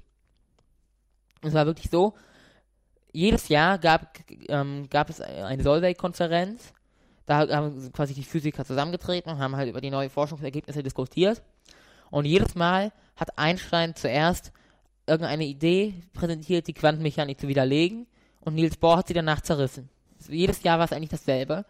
Aber der Unterschied war halt, kann man sich wirklich äh, durchlesen, Albert Einsteins Erklärung versteht jeder und Niels Bohr versteht irgendwie selber nicht, was er dort sagt. Aber trotzdem hatte Niels Bohr schlussendlich recht. Aber Albert Einstein hat, während er sich geirrt hat, das Beamen erfunden. Ähm, das ist aber eher Quantenmechanik nicht Stringtheorie. Ähm, ja, Stringtheorie ist nämlich etwas, das ist nicht bewiesen. Das ist nur eine Theorie und ist eine schöne Theorie, weil sie ist elegant und äh, sie ist einfach, also relativ einfach. Ja, keine- finde ich auch. Ist tatsächlich, sie hat keine komplizierte Mathematik. Ja, Es gibt, dann, es gibt Alternativen zur Stringtheorie, die vielleicht sogar wahrscheinlicher sind. Schleifenquantengravitation zum Beispiel. zum Beispiel, ja. Im Big Bang Theory streiten sich doch Sheldon und Leslie in einer Folge darüber, was besser ist, Stringtheorie oder Schleifenquantengravitation. Das weiß ich nicht, keine Das Ahnung. ganz am Anfang, da streiten die sich drum, weil Sheldon ist ja Stringtheorier, äh, Stringtheoretiker und sie ist äh, Forscher an der Schleifenquantengravitation und das ist in der Physik wirklich so, Stringtheoretiker und ähm, Vertreter der Schleifenquantengravitation versuchen sich wirklich gegenseitig argu argumentativ zu, äh, ja, zu Okay. widerlegen. Das sind wirklich zwei konkurrierende Theorien. Das wurde Okay. eigentlich in der Folge sogar ganz gut dargestellt, die Situation. Okay. äh, in der Physik. Ist das insgesamt, wo ich, ich meine, ist völlig abstruses Thema, aber kann man insgesamt davon ausgehen, wenn da jetzt auch mal so eine Tafel mit Formeln ist oder wenn die da über irgendwas sprechen, dass das schon physikalisch soweit korrekt ist, was die da Ja, erzählen? das ja? stimmt. Ah, okay, okay. Die, die Gleichungen dort sind dort tatsächlich, also das, was Sheldon an der String-Theorie macht, Hm. ist dort tatsächlich, ja, begründet, wurde wirklich an der String-Theorie mal gemacht. Und Okay. die Formeln, die an den Tafeln stehen, stimmen auch tatsächlich. Okay. Ähm, wo war ich jetzt? Genau, String-Theorie in Schleifenquantengravitation. Hm. Die Schleifenquantengravitation ist vielleicht sogar wahrscheinlicher. Sie hat mehr überprüfbare ähm, ja, Messergebnisse als die Stringtheorie. Hm. Weil Schleifenquantengravitation geht auch auf größeren Skalen, da kann man auch ein bisschen was messen. Hm. Stringtheorie können wir ja momentan noch gar nichts messen, außer dass man sie nicht braucht, weil der der Platz immer kleiner wird. Hm. Da können, konnte man auch gar keine positiven Messergebnisse irgendwie äh, gewinnen. Das, bei Schleifenquantengravitation schon. Aber man will halt die Schleifenquantengravitation irgendwie nicht, weil die ist halt viel komplizierter. Die hat eine viel kompliziertere Mathematik und sie ist halt auch nicht so elegant. Man stellt sich das Universum oder man stellt sich so eine ja, verei große vereinigte Theorie dann ja doch auch als eine ästhetisch schöne Theorie vor. Also eine relativ einfache Theorie, die diese Grundkräfte vereint. Wir hatten mal eine Folge über vier Grundkräfte der Physik. Mhm. Die Stringtheorie versucht im Grunde genommen, diese vier Kräfte zu vereinen. Drei davon haben wir schon vereint. Den Elektromagnetismus, die starke Wechselwirkung und die schwache Wechselwirkung. Aber eine Wechsel, eine Kraft stellt sich irgendwie quer. Eine Kraft kriegen wir mit den anderen nicht vereint. Hm. Das ist die Gravitation. Hm. Die Gravitation ist eine Kraft, die kriegen wir noch nicht quantenmechanisch erklärt. Okay. In der Relativitätstheorie ist die, Gra die Gravitation ein einfaches Phänomen. Aber wir kriegen, diese, dieses Standardmodell ist schon eine Vereinigung aus starker Wechselwirkung, schwacher Wechselwirkung und Elektromagnetismus. Aber Gravitation passt dort nicht mit rein. Und die Stringtheorie will halt jetzt das Standardmodell und die Gravitation vereinen. Hm. Deswegen Schleifen Quantengravitation ist ja ein anderer Ansatz. Das soll auch die, das Standardmodell und die Stringtheorie vereinen. Äh, das, nee, das Standardmodell und die Gravitation vereinen. Aber die Stringtheorie macht das halt auf mathematisch relativ einfacher Basis, während die Schleifquantengravitation mit mathematisch sehr, sehr abstrakten Dingen arbeitet. Hm. Es ist so, man kann das zwar alles berechnen, aber das ist theoretische Physik. Bedeutet, wir stehen noch weit, weit, weit davon entfernt, ähm, in eine Ebene vorzustoßen, in der wir sagen, da könnten Strings existieren. Denn woran sich ähm, die Stringtheorie bemerkbar machen würde, sehr unwahrscheinlich, dass man irgendwann, äh, ferne noch merkt, am CERN hat man String beobachtet. Weil die sind ja viel, viel kleiner. Aber die Stringtheorie hört sich bis jetzt ja eigentlich so relativ wahrscheinlich an, weil sie ist halt das Mathematische mit dem, ähm, ja, mit den Heisenbergschen Unschärferelationen und Null und unendlich und der Aufhebung der Singularitäten klingt ja eigentlich sogar relativ plausibel und wahrscheinlich auch. Aber die Stringtheorie funktioniert nicht in drei Dimensionen. In der Stringtheorie gibt es neun Dimensionen. Das bedeutet, wir, wir kennen drei beziehungsweise vier Dimensionen. Ähm, klar, Länge, Breite, Tiefe und die Zeit. Die Stringtheorie arbeitet mit neun Dimensionen. Es gibt sogar Erweiterungen der Stringtheorie, die mit zehn Dimensionen arbeiten, mit elf Dimensionen oder sogar mit 26 Dimensionen. Und was für Dimensionen sind das dann? Das kann man sich nicht vorstellen. Wir können, unser Denken ist auf drei Dimensionen bzw. vier Dimensionen ausgelegt. Ähm, wir, wenn dieses, diese Dimension in unserem Maßstab existieren würde, würden wir sie natürlich sehen. Dann würden wir uns ja, ich meine, Koordinaten, wir schaffen es ja Koordinaten ähm, oder ein Ereignis in Ort und Raum und Zeit festzulegen, indem wir die Koordinaten angeben, also Länge, Breite, Tiefe und die Zeit halt, also wann. So können wir jedes Ereignis festlegen. Eigentlich bräuchte man ja, wenn es diese extra Dimension gäbe, diese ganzen anderen, äh, ja, dann noch 22 Koordinaten auch, Hm. um das festzulegen. Hm. Das ist aber nicht so, wir brauchen die anscheinend nicht. Und das, das deutet darauf hin, dass das sehr kleine Dimensionen sind. Okay. Dass die Dimensionen quasi aufgerollt sind. Hm. Ähm, es gibt auch verschiedene Ansätze, es gibt Calabi-Yau-Räume, das sind, äh, es gibt auch wirklich Bilder im Internet, wie so aufgerollte Dimensionen aussehen. In Wirklichkeit sind diese Bilder natürlich nur ganz normal in drei Dimensionen, Hm. weil wir können halt keine neun Dimensionen zeichnen. Noch weniger können wir 10, 11 oder 26 Dimensionen zeichnen. Das hast du mir, glaube ich, mal gut erklärt, auf Basis einer Landkarte, wo du gesagt hast, ähm, boah, wie war denn das? Du hast gesagt, stell dir mal eine Landkarte vor, ähm, und du kannst von, äh, du kannst nicht von oben auf die Landkarte schauen, irgendwie sowas. Also du hast mir quasi Genau. beim, beim Betrachten der Landkarte hast du mir irgendwie eine Dimension weggenommen. Oder Genau, die dritte, die Höhe. Ja, Die, genau. Oder die Tiefe, die habe ich weggenommen. Mhm. Da Dass man quasi in einer. Landkarte ist, aber nicht von oben auf die Landkarte schaut, sondern in der Landkarte drin. Also was man quasi nur, dann würde man nur Kanten sehen. Also Mhm. nur Striche quasi. Mhm. Ein Kreis und ein Quadrat sehen dann genau gleich aus. Mhm. Aus dieser Situation. Jetzt nehmen wir halt keine Dimension weg, was wir uns ja noch ungefähr vorstellen können, sondern wir packen Dimensionen drauf. Mhm. Das ist nochmal deutlich schwieriger zu erklären. Ähm, weil man muss sich das, das muss man sich so vorstellen, wie mit einer Landkarte, wenn man angibt, irgendwelche Koordinaten, dass wenn man diese Koordinaten zu 100% genau angibt, sich trotzdem, sich die Stadt pr prinzipiell quasi noch auf der ganzen Welt befinden kann, weil diese anderen Dimensionen fehlen. Mhm. Also dass diese, diese Koordinaten überhaupt nicht aussagekräftig sind, Mhm. weil diese Okay. anderen Koordinaten halt fehlen. So eine Landkarte gibt's halt nicht. Ne? Wir Hm. können jeden Ort mit diesen Dimensionen beschreiben. Deswegen deutet das schon darauf hin, dass die Dimensionen extrem klein sind. Auch da gibt es ähm, Beispiele für. Man sieht zusätzliche Dimensionen nämlich häufiger nicht. Wenn man ein Blatt Papier nimmt, scheint das zwei Dimensionen zu haben. Mhm. Da gibt es auch scheinbar keine Höhe. Mhm. Wenn man genau hingucken würde, hat auch natürlich ein Blatt Papier eine gewisse Tiefe. Ja. Man sieht die Dimension, die, diese Dimension aber nicht, weil sie so klein ist. Mhm. So könnte das mit den Stringtheorie-Dimensionen auch sein. Okay. Oder anders. Wenn man ein, man hat ein Stromkabel Mhm. oder eine Stromleitung. Von ganz weit weg sieht es aus, als wäre es eine Dimension. Mhm. Als wäre es quasi eine Linie, ein Faden. Mhm. Wie Strings quasi. Mhm. Aber für eine Fliege, die auf dieser, auf diesem, auf dieser Stromleitung ist, Mhm. hat es drei Dimensionen. Für eine, eine Fliege kann auch noch drumherum gehen. Mhm. Da. Also so eine Fliege würde erkennen, dass es, dass es dort mehrere Dimensionen hat. Aber ein Mensch von ganz weit weg sieht nur eine Dimension, weil die Mhm. anderen Dimensionen zu klein sind.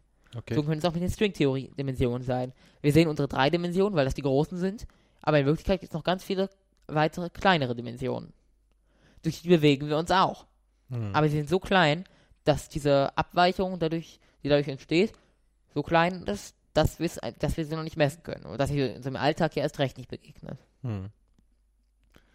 Und normalerweise hätte so eine Theorie ja wirklich nur physikalischen Sinn, weil wir könnten ja theoretisch sagen, okay, mit der Relativitätstheorie können wir Galaxien berechnen, äh, Galaxienbahn, Sternenbahn, Planetenbahn berechnen, alles, was wir brauchen fürs Sonnensystem.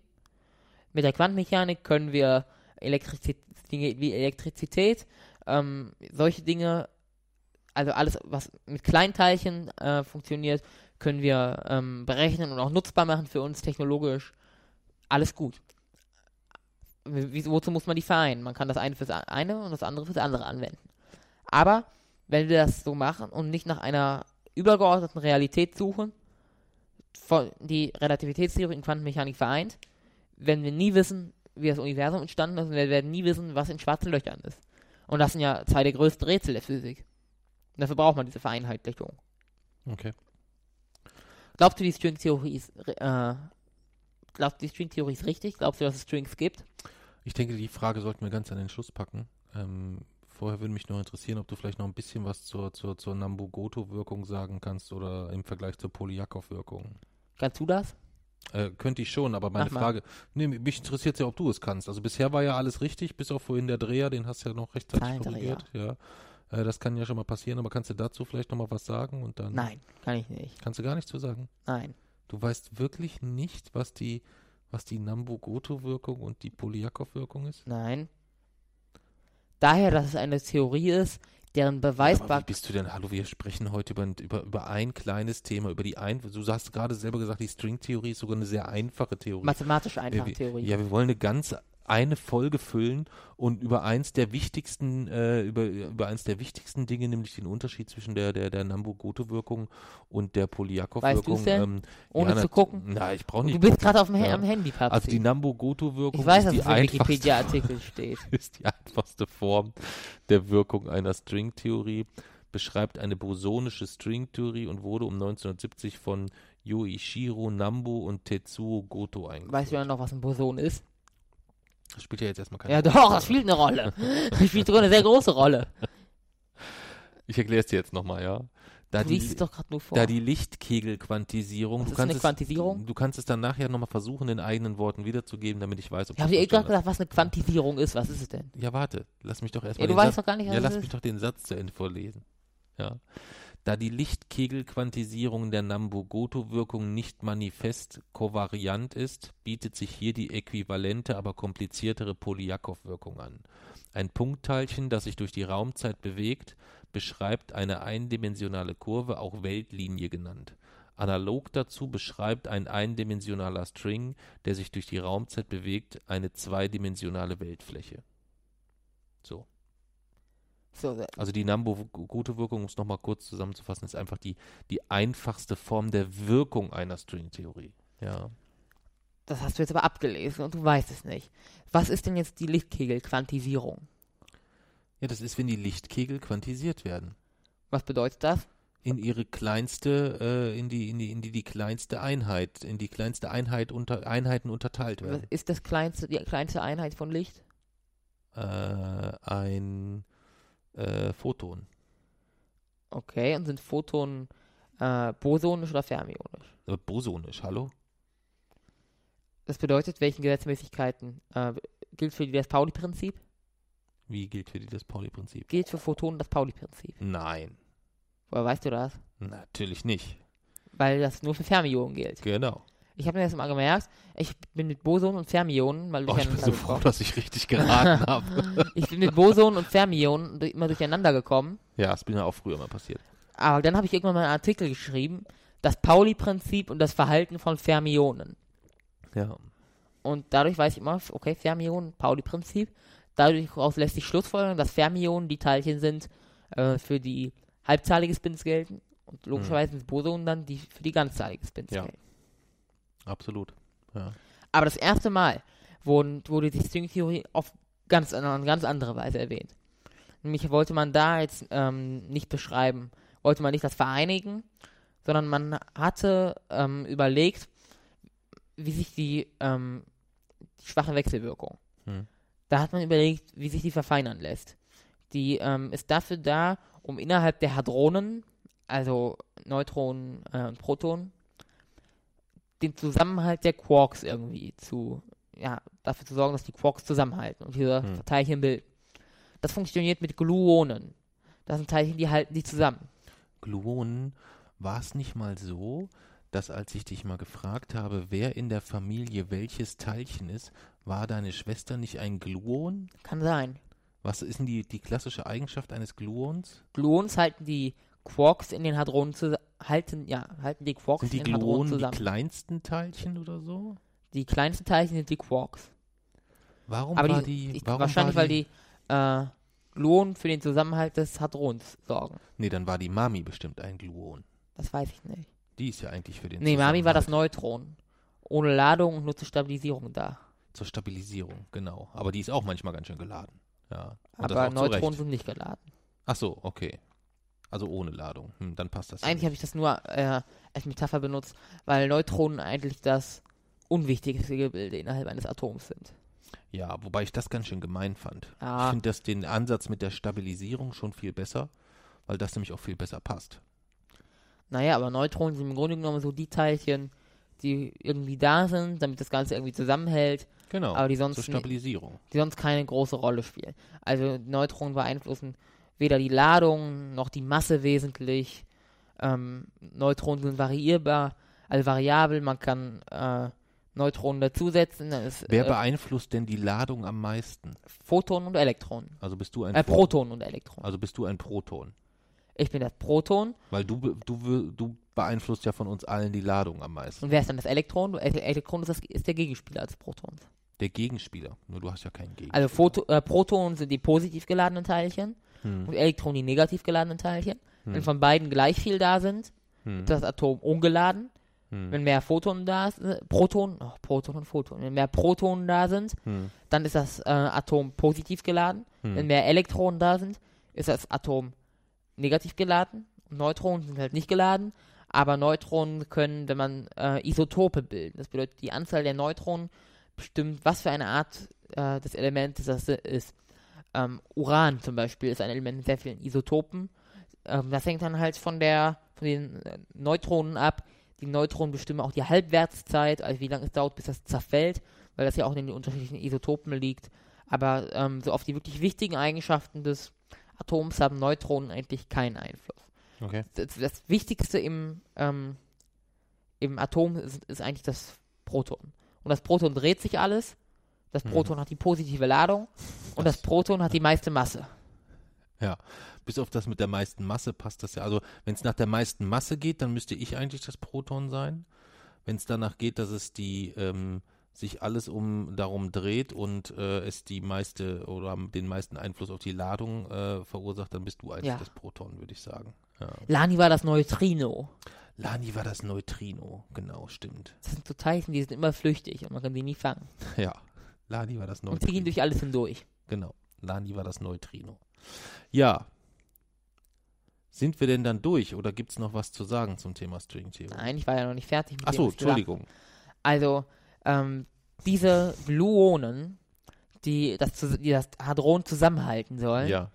sind auch im Standardmodell punktförmige Teilchen. Hm. Da hat man, ist man nun auf die Idee gekommen, dass diese Quarks ähm, auch durch Fäden zusammengehalten werden können. Hm. Heute ist sogar in den meisten äh, Schaubildern von Atomen sieht man äh, die Protonen und Neutronen in der Mitte, außenrum die Elektronen Hm. und das, ja, das Proton ähm, und, und halt auch das Neutron, in dem sind dann so drei Quarks, also drei noch kleinere Teilchen Hm. und die werden zusammengehalten, nicht von punktförmigen Teilchen, sondern tatsächlich von so Fädchen, von so Fäden. Mhm. Also die Austauschteilchen ähm, dieser, dieser Kraft, ich glaube, es ist die schwache Wechselwirkung, es kann auch die starke sein, da bin ich mir nicht 100% sicher. Diese Kraft wird nicht durch punktförmige Teilchen vermittelt, wie es im, oder so der Theorie, wie es im Standardmodell der Fall ist, sondern durch fadenförmige, eindimensionale Gebilde, Strings im Grunde genommen. Das hat dann natürlich noch lange nicht so einen elementaren Bestandteil, die Strings, wie jetzt in der Stringtheorie. Aber da war quasi erstmals eine Theorie da, die nicht auf der Basis von punktförmigen Teilchen bestand. Aber die Stringtheorie ist auch keine Theorie, in der es nur um Strings geht. Strings sind die Bausteine, die Grundsteine der Stringtheorie, aber es geht auch um noch höherdimensionale Gebilde. Zum Beispiel die Branen. Mhm. Es gibt also eine Bran bedeutet, ist quasi ein noch höherdimensionales Gebilde. Es gibt verschiedene Arten von Branen. 0D-Bran, 1D-Bran, 2D-Bran, 3D 3D-Bran, geht bis 9 hoch. Das sind äh, Gebilde mit noch höheren Dimensionen und an denen haften die Strings quasi. Es gibt, das bedeutet, es gibt offene Strings und geschlossene Strings und offene Strings können quasi es gibt Strings, die können die, die können die Branen verlassen. Und es gibt Strings, die sind an dieser Bran fest, quasi. Die kleben an dieser Bran. Deswegen sind man, nennt man manche Branen auch klebrig. Und auch dadurch lassen sich nochmal einige Eigenschaften unserer Welt erklären, die sich mit dem Standardmodell eben nicht erklären lassen. Ähm, damit geht es in der Stringtheorie nicht nur um Strings, sondern auch um diese noch höherdimensionalen Gebilde, um diese Branen.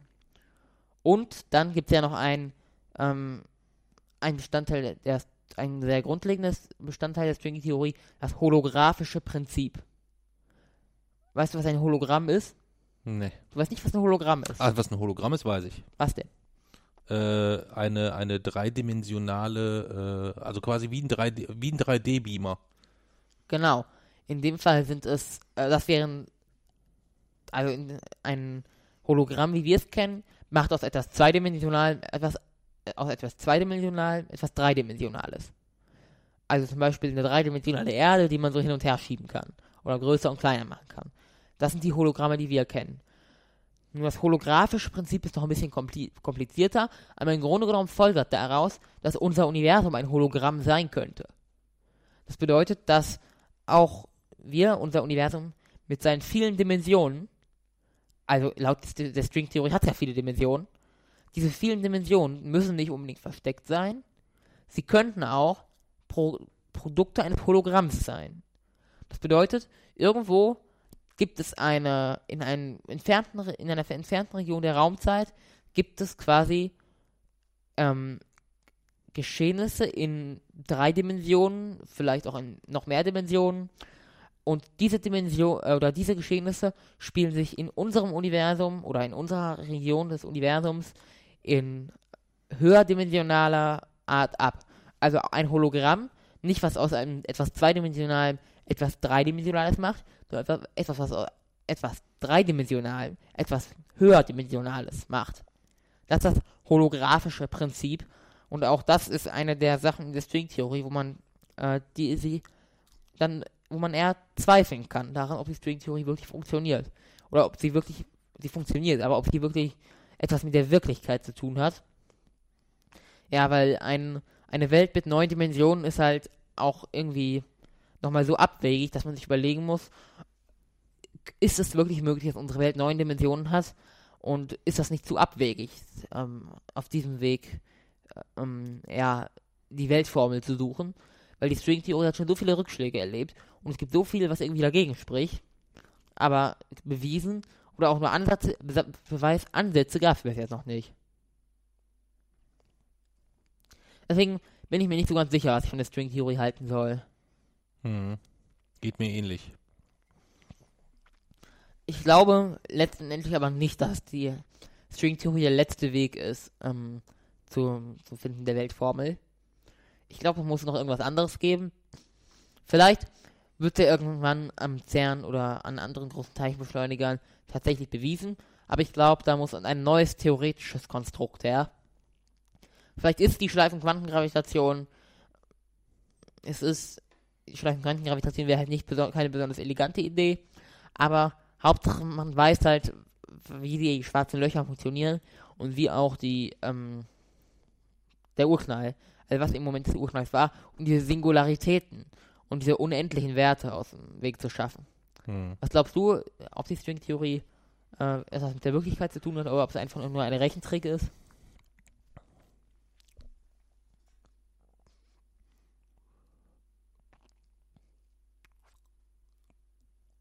Wie war nochmal die Frage?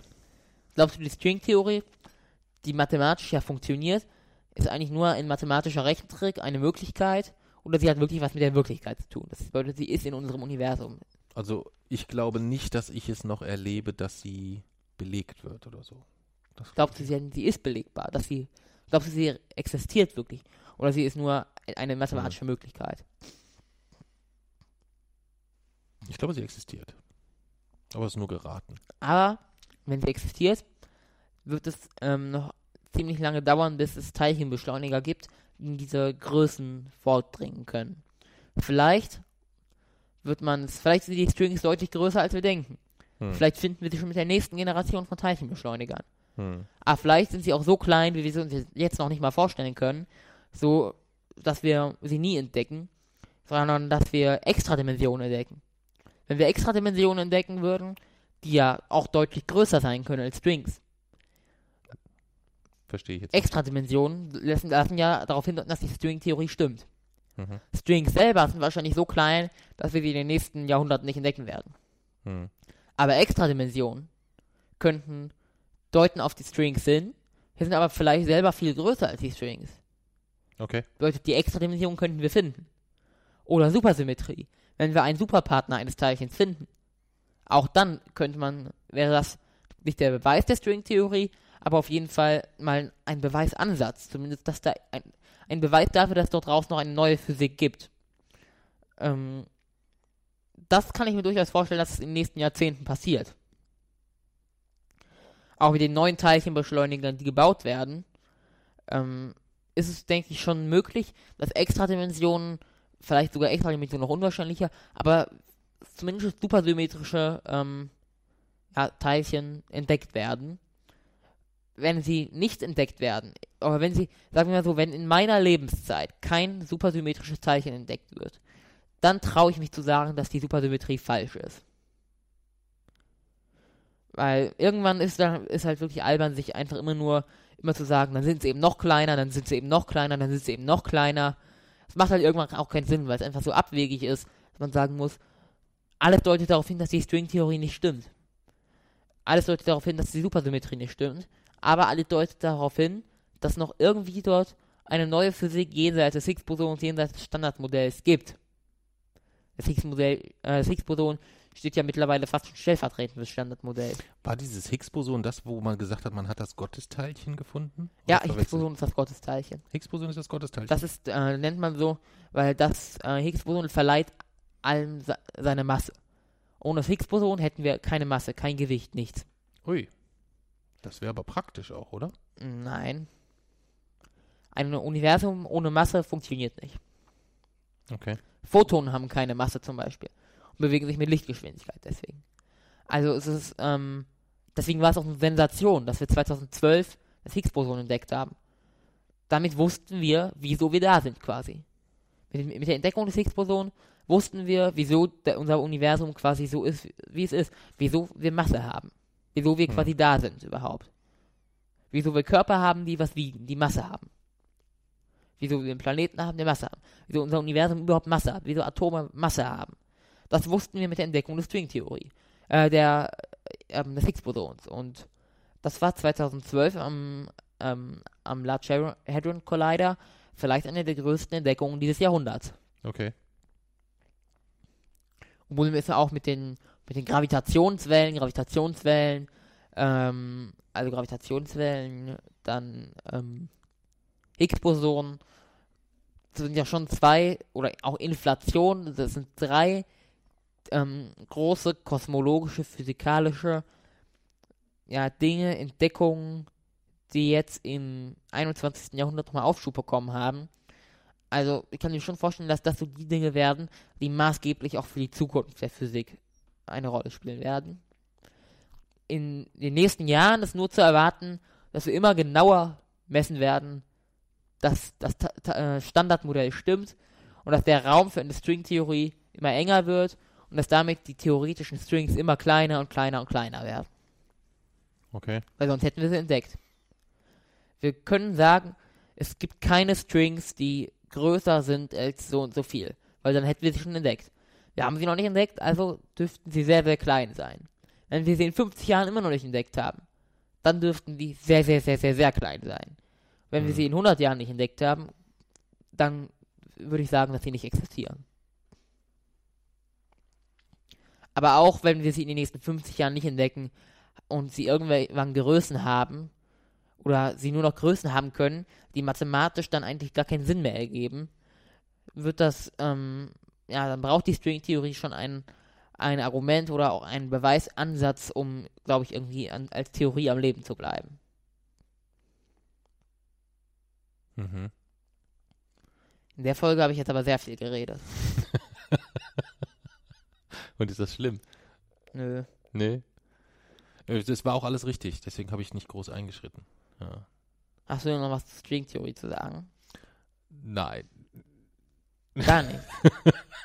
Was soll ich denn dazu Okay, sagen? dann stelle ich jetzt mal ein paar Fragen, also Ja. noch so aufpassen. Mach mal. Was sind Branen? Okay, wir sollten auf jeden Fall jetzt hier erstmal die Kamera Was sind Branen? Hab sie. braten. Weiß ich nicht. Weiß nicht, was Branen sind. Nee, Habe ich doch eben gerade gesagt. habe ich vergessen. Höherdimensionale Gebilde innerhalb der Stringtheorie, an denen die Strings teilweise haften können. Okay. Was ist der Unterschied zwischen Stringtheorie und Superstringtheorie? Papsi. Das weiß ich nicht. Habe ich auch gesagt. Die Superstringtheorie bezieht die Supersymmetrie mit ein, also die Symmetrie zwischen Bosonen und Fermionen. Was ist der Unterschied zwischen Bosonen und Fermionen? Ja, ich denke, wir sind dann durch für Hab heute. Ja. Oh, das, Jason, ich habe das komplett vergessen. Wieso? Also ich weiß, dass für die einen gilt das Pauli-Prinzip und für die anderen nicht. Ja, und für welche? Für die Bosonen gilt es nicht. Ja. Ja.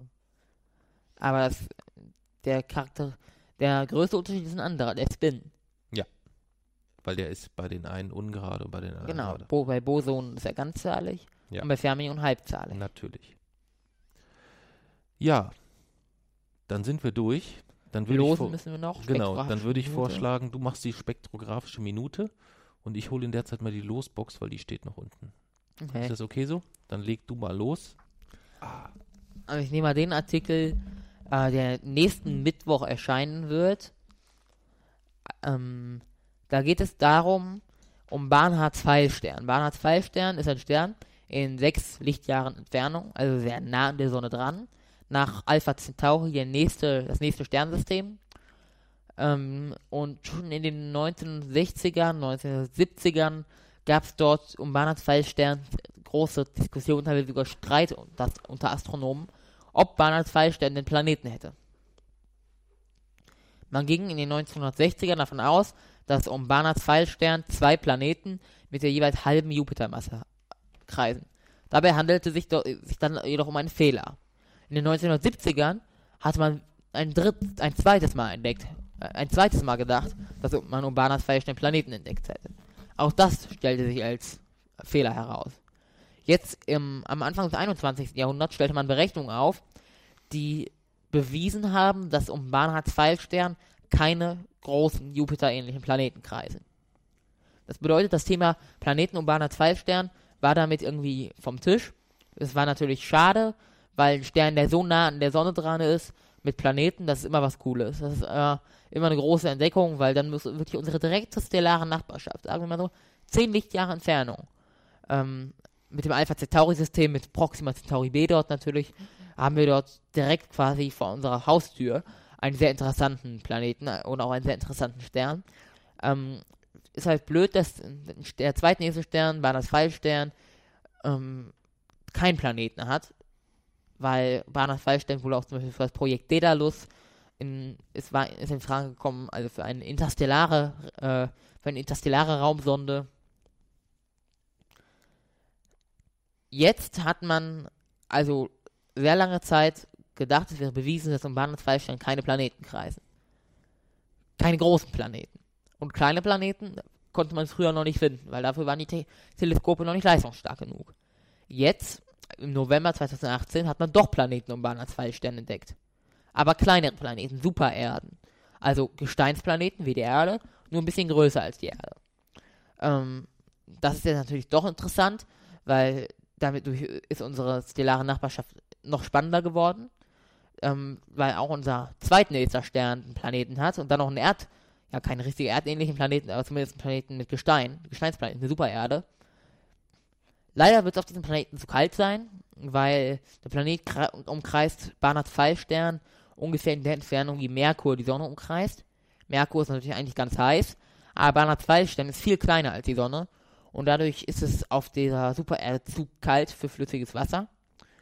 Aber auch in der habitablen Zone von Barnards Pfeilstern könnte es kleinere Gesteinsplaneten geben ähnlich groß wie die Erde. Also vielleicht gibt es ja tatsächlich in einem Umkreis von sechs Lichtjahren vielleicht drei Planeten, auf denen wir leben können. Die Erde, Proxima Centauri b und vielleicht auch noch einen um Barnard 2 Stern. Das wissen wir nicht. Wir wissen aber auf jeden Fall, dass Barnard 2 Stern mindestens einen Planeten hat jetzt. Okay. Erscheint am kommenden Mittwoch auf spektrograph.com ist es, glaube ich. Ja. Ne? Ja können wir ja auch nochmal verlinken, beziehungsweise ähm, wir packen es ja auch immer regelmäßig in den Newsletter, den man. Ähm Und morgen, morgen werde ich herausfinden, ob ich den äh, Science-Blog-Wettbewerb gewonnen habe. Oh, morgen ist es soweit. Ja. Ui. Oder ob du zumindest weiter vorne bist als im letzten Jahr. Da warst du sehr sauer. Im letzten Jahr war ich so ungefähr im Mittelfeld. So. Hm, das fandst du nicht Ich so war nicht gut. unter den besten 10, aber ich war auch nicht unter den schlechtesten 10. Okay. Ja, wer zieht? Ich ziehe, du liest aber vor. nicht so viel, nicht so laut wackeln ähm, mit den, mit den, mit den Los, mit der Lostrommel. Du kannst ja auch so einfach mal reingreifen, unten, oben, wo auch immer. So, dann gucken wir mal, was das Thema der nächsten Sendung sein wird. Oh, ich krieg die Krise. Was? Systematik und Evolution. Oh ja, Ich weiß noch nicht, worum es da gehen soll. das wird cool. Okay. Dann, ähm, dann verrat mir doch mal bitte, ähm, wenn es in der nächsten Folge um Systematik und Evolution gehen soll, ähm, was das konkret bedeutet. Evolution sollte dir klar sein. Ähm, Systematik ist die Eingliederung des gesamten Lebens auf der Erde in verschiedene Gruppen. Also es gibt Stämme, Tiere, Pflanzen, Pilze, ähm, Bakterien. Das sind so die groben Stämme. Die werden dann immer weiter eingeteilt Es geht, äh, geht dann in Ordnungen, Familien, Klassen, Arten und schließlich Rassen. Und Individuen natürlich, ganz zum Schluss. Ähm, die Systematik gliedert also Tiere immer weiter. Das bedeutet Homo sapiens. Ähm, also ist quasi der moderne Mensch. In der, ähm, in der ja, Ordnung, in dem Stamm Tier, äh, dann kann man das quasi immer weiter. Familie, äh, Familie sind Säugetiere und immer so weiter, bis quasi dann, ähm, ja, was ist das dann? Wie müsste, wie müsste das dann sein? Tribus wäre dann Homo, also Mensch, und die konkrete Art Homo sapiens. Das bedeutet, also Homo sapiens heißt eigentlich der geschickte, weise, kluge, vernünftige Mensch. Das heißt dann quasi Homo sapiens. Und so lässt sich jeder Name, jeder Tiername auf der Welt lässt sich so durch diese Systematik erklären. Okay. Hängt natürlich ganz eng mit der Evolution zusammen. Okay. Die Evolution selber ist natürlich vielleicht noch spannender als die Systematik. Ja, ich bin ein wenig geplättet. Ähm, das wird mich ein wenig fordern, muss ich sagen, glaube ich. Glaubst du? Ja, du musst dich wieder, ähm, ja, heute die für die Folge String Theory, wie hast du dich da vorbereitet? Nicht viel. Ich habe mir äh, eben gerade, als ich auf der Couch gesessen habe, habe ich noch ein bisschen was zur Stringtheorie gelesen, aber sonst nichts. Hm, weil du das eigentlich so aus dem Ärmel schüttelst. Ja, Wie wird das bei Systematik und Evolution sein? ein bisschen mehr aber muss brauche ich da vielleicht schon, aber nicht viel mehr. Also so eine Stunde oder was? Oder Ja. so ein bisschen nochmal einlesen, so allgemein. Mhm. Hm. Ja, so geht's mir auch. So wird's bei mir auch sein, ungefähr. Ja. Dass ich eine Stunde lese und dann eigentlich genauso viel verstanden habe wie vorher, nämlich nichts. Ja. Ja, wir haben die spektrographische Minute, wir haben gelost, wir haben die Einleitung durch, wir haben über alles gesprochen. Gibt es noch irgendwas, was wir, was wir loswerden müssen? Oder wollen wir jetzt Hm, zu Bett gehen? glaub nicht. Nö, nö. Ich würde sagen, wir sind, wir sind durch für heute. Ja. Ja. Wir können vielleicht nochmal darauf hinweisen, dass wir ähm, jetzt demnächst wieder auf Lesereise sind. Wir sind am 30.11. in Erfurt und am 15.12. sind wir in Duisburg in der Sportschule Wedau. Freue ich mich auch sehr drauf. Sport. Ja, und da sind wir dann für dieses Jahr durch und beginnen dann jetzt mit der sehr intensiven Planung für nächstes Jahr. Ja. Ja, mit einigen Städten. Und äh, im Blog auf wochenendrebell.de im obersten Artikel ähm, kann man so die Städte schon mal sich anschauen, die da demnächst in Frage kommen könnten. Und da sind dann auch Möglichkeiten, A, ähm, gegebenenfalls auch den Newsletter zu abonnieren, um dann, wenn Datum etc. feststeht, auch eine ganz sichere Info zu bekommen, weil bei Facebook und Co. ist das auch alles nicht mehr so einfach. Ja, da kriegt man, kriegt ja nicht jeder automatisch die Info, nur wenn man die Seite geliked hat. Ja, und wer dann noch Langeweile hat, der darf gerne ähm, für den Radio Rebell mal wieder eine Rezension vergeben oder so, denn wir wollten die eigentlich heute vorlesen ich habe vorhin geguckt, es gibt gar keine neuen. Ja, Mhm. also niemand vergibt mehr Sterne, aber ich denke spätestens heute, nachdem man so viel über die String-Theorie gelernt hat, äh, wird es wahrscheinlich Sterne in rauen Maße regnen, Ja. würde ich tippen. Ja. Gut, Jesse, vielen, vielen Dank. Ja, es war eine sehr lehrreiche Folge für mich. Du hast ja nichts Ja. verstanden, oder? Doch, es war trotzdem lehrreich. Auch so die, die, die ersten, die, die, die Einleitungsthemen etc. insgesamt. Das war, war wirklich gut. War wirklich gut. Ich liebe dich. Ich weiß. Ich weiß. okay, dann bis dann.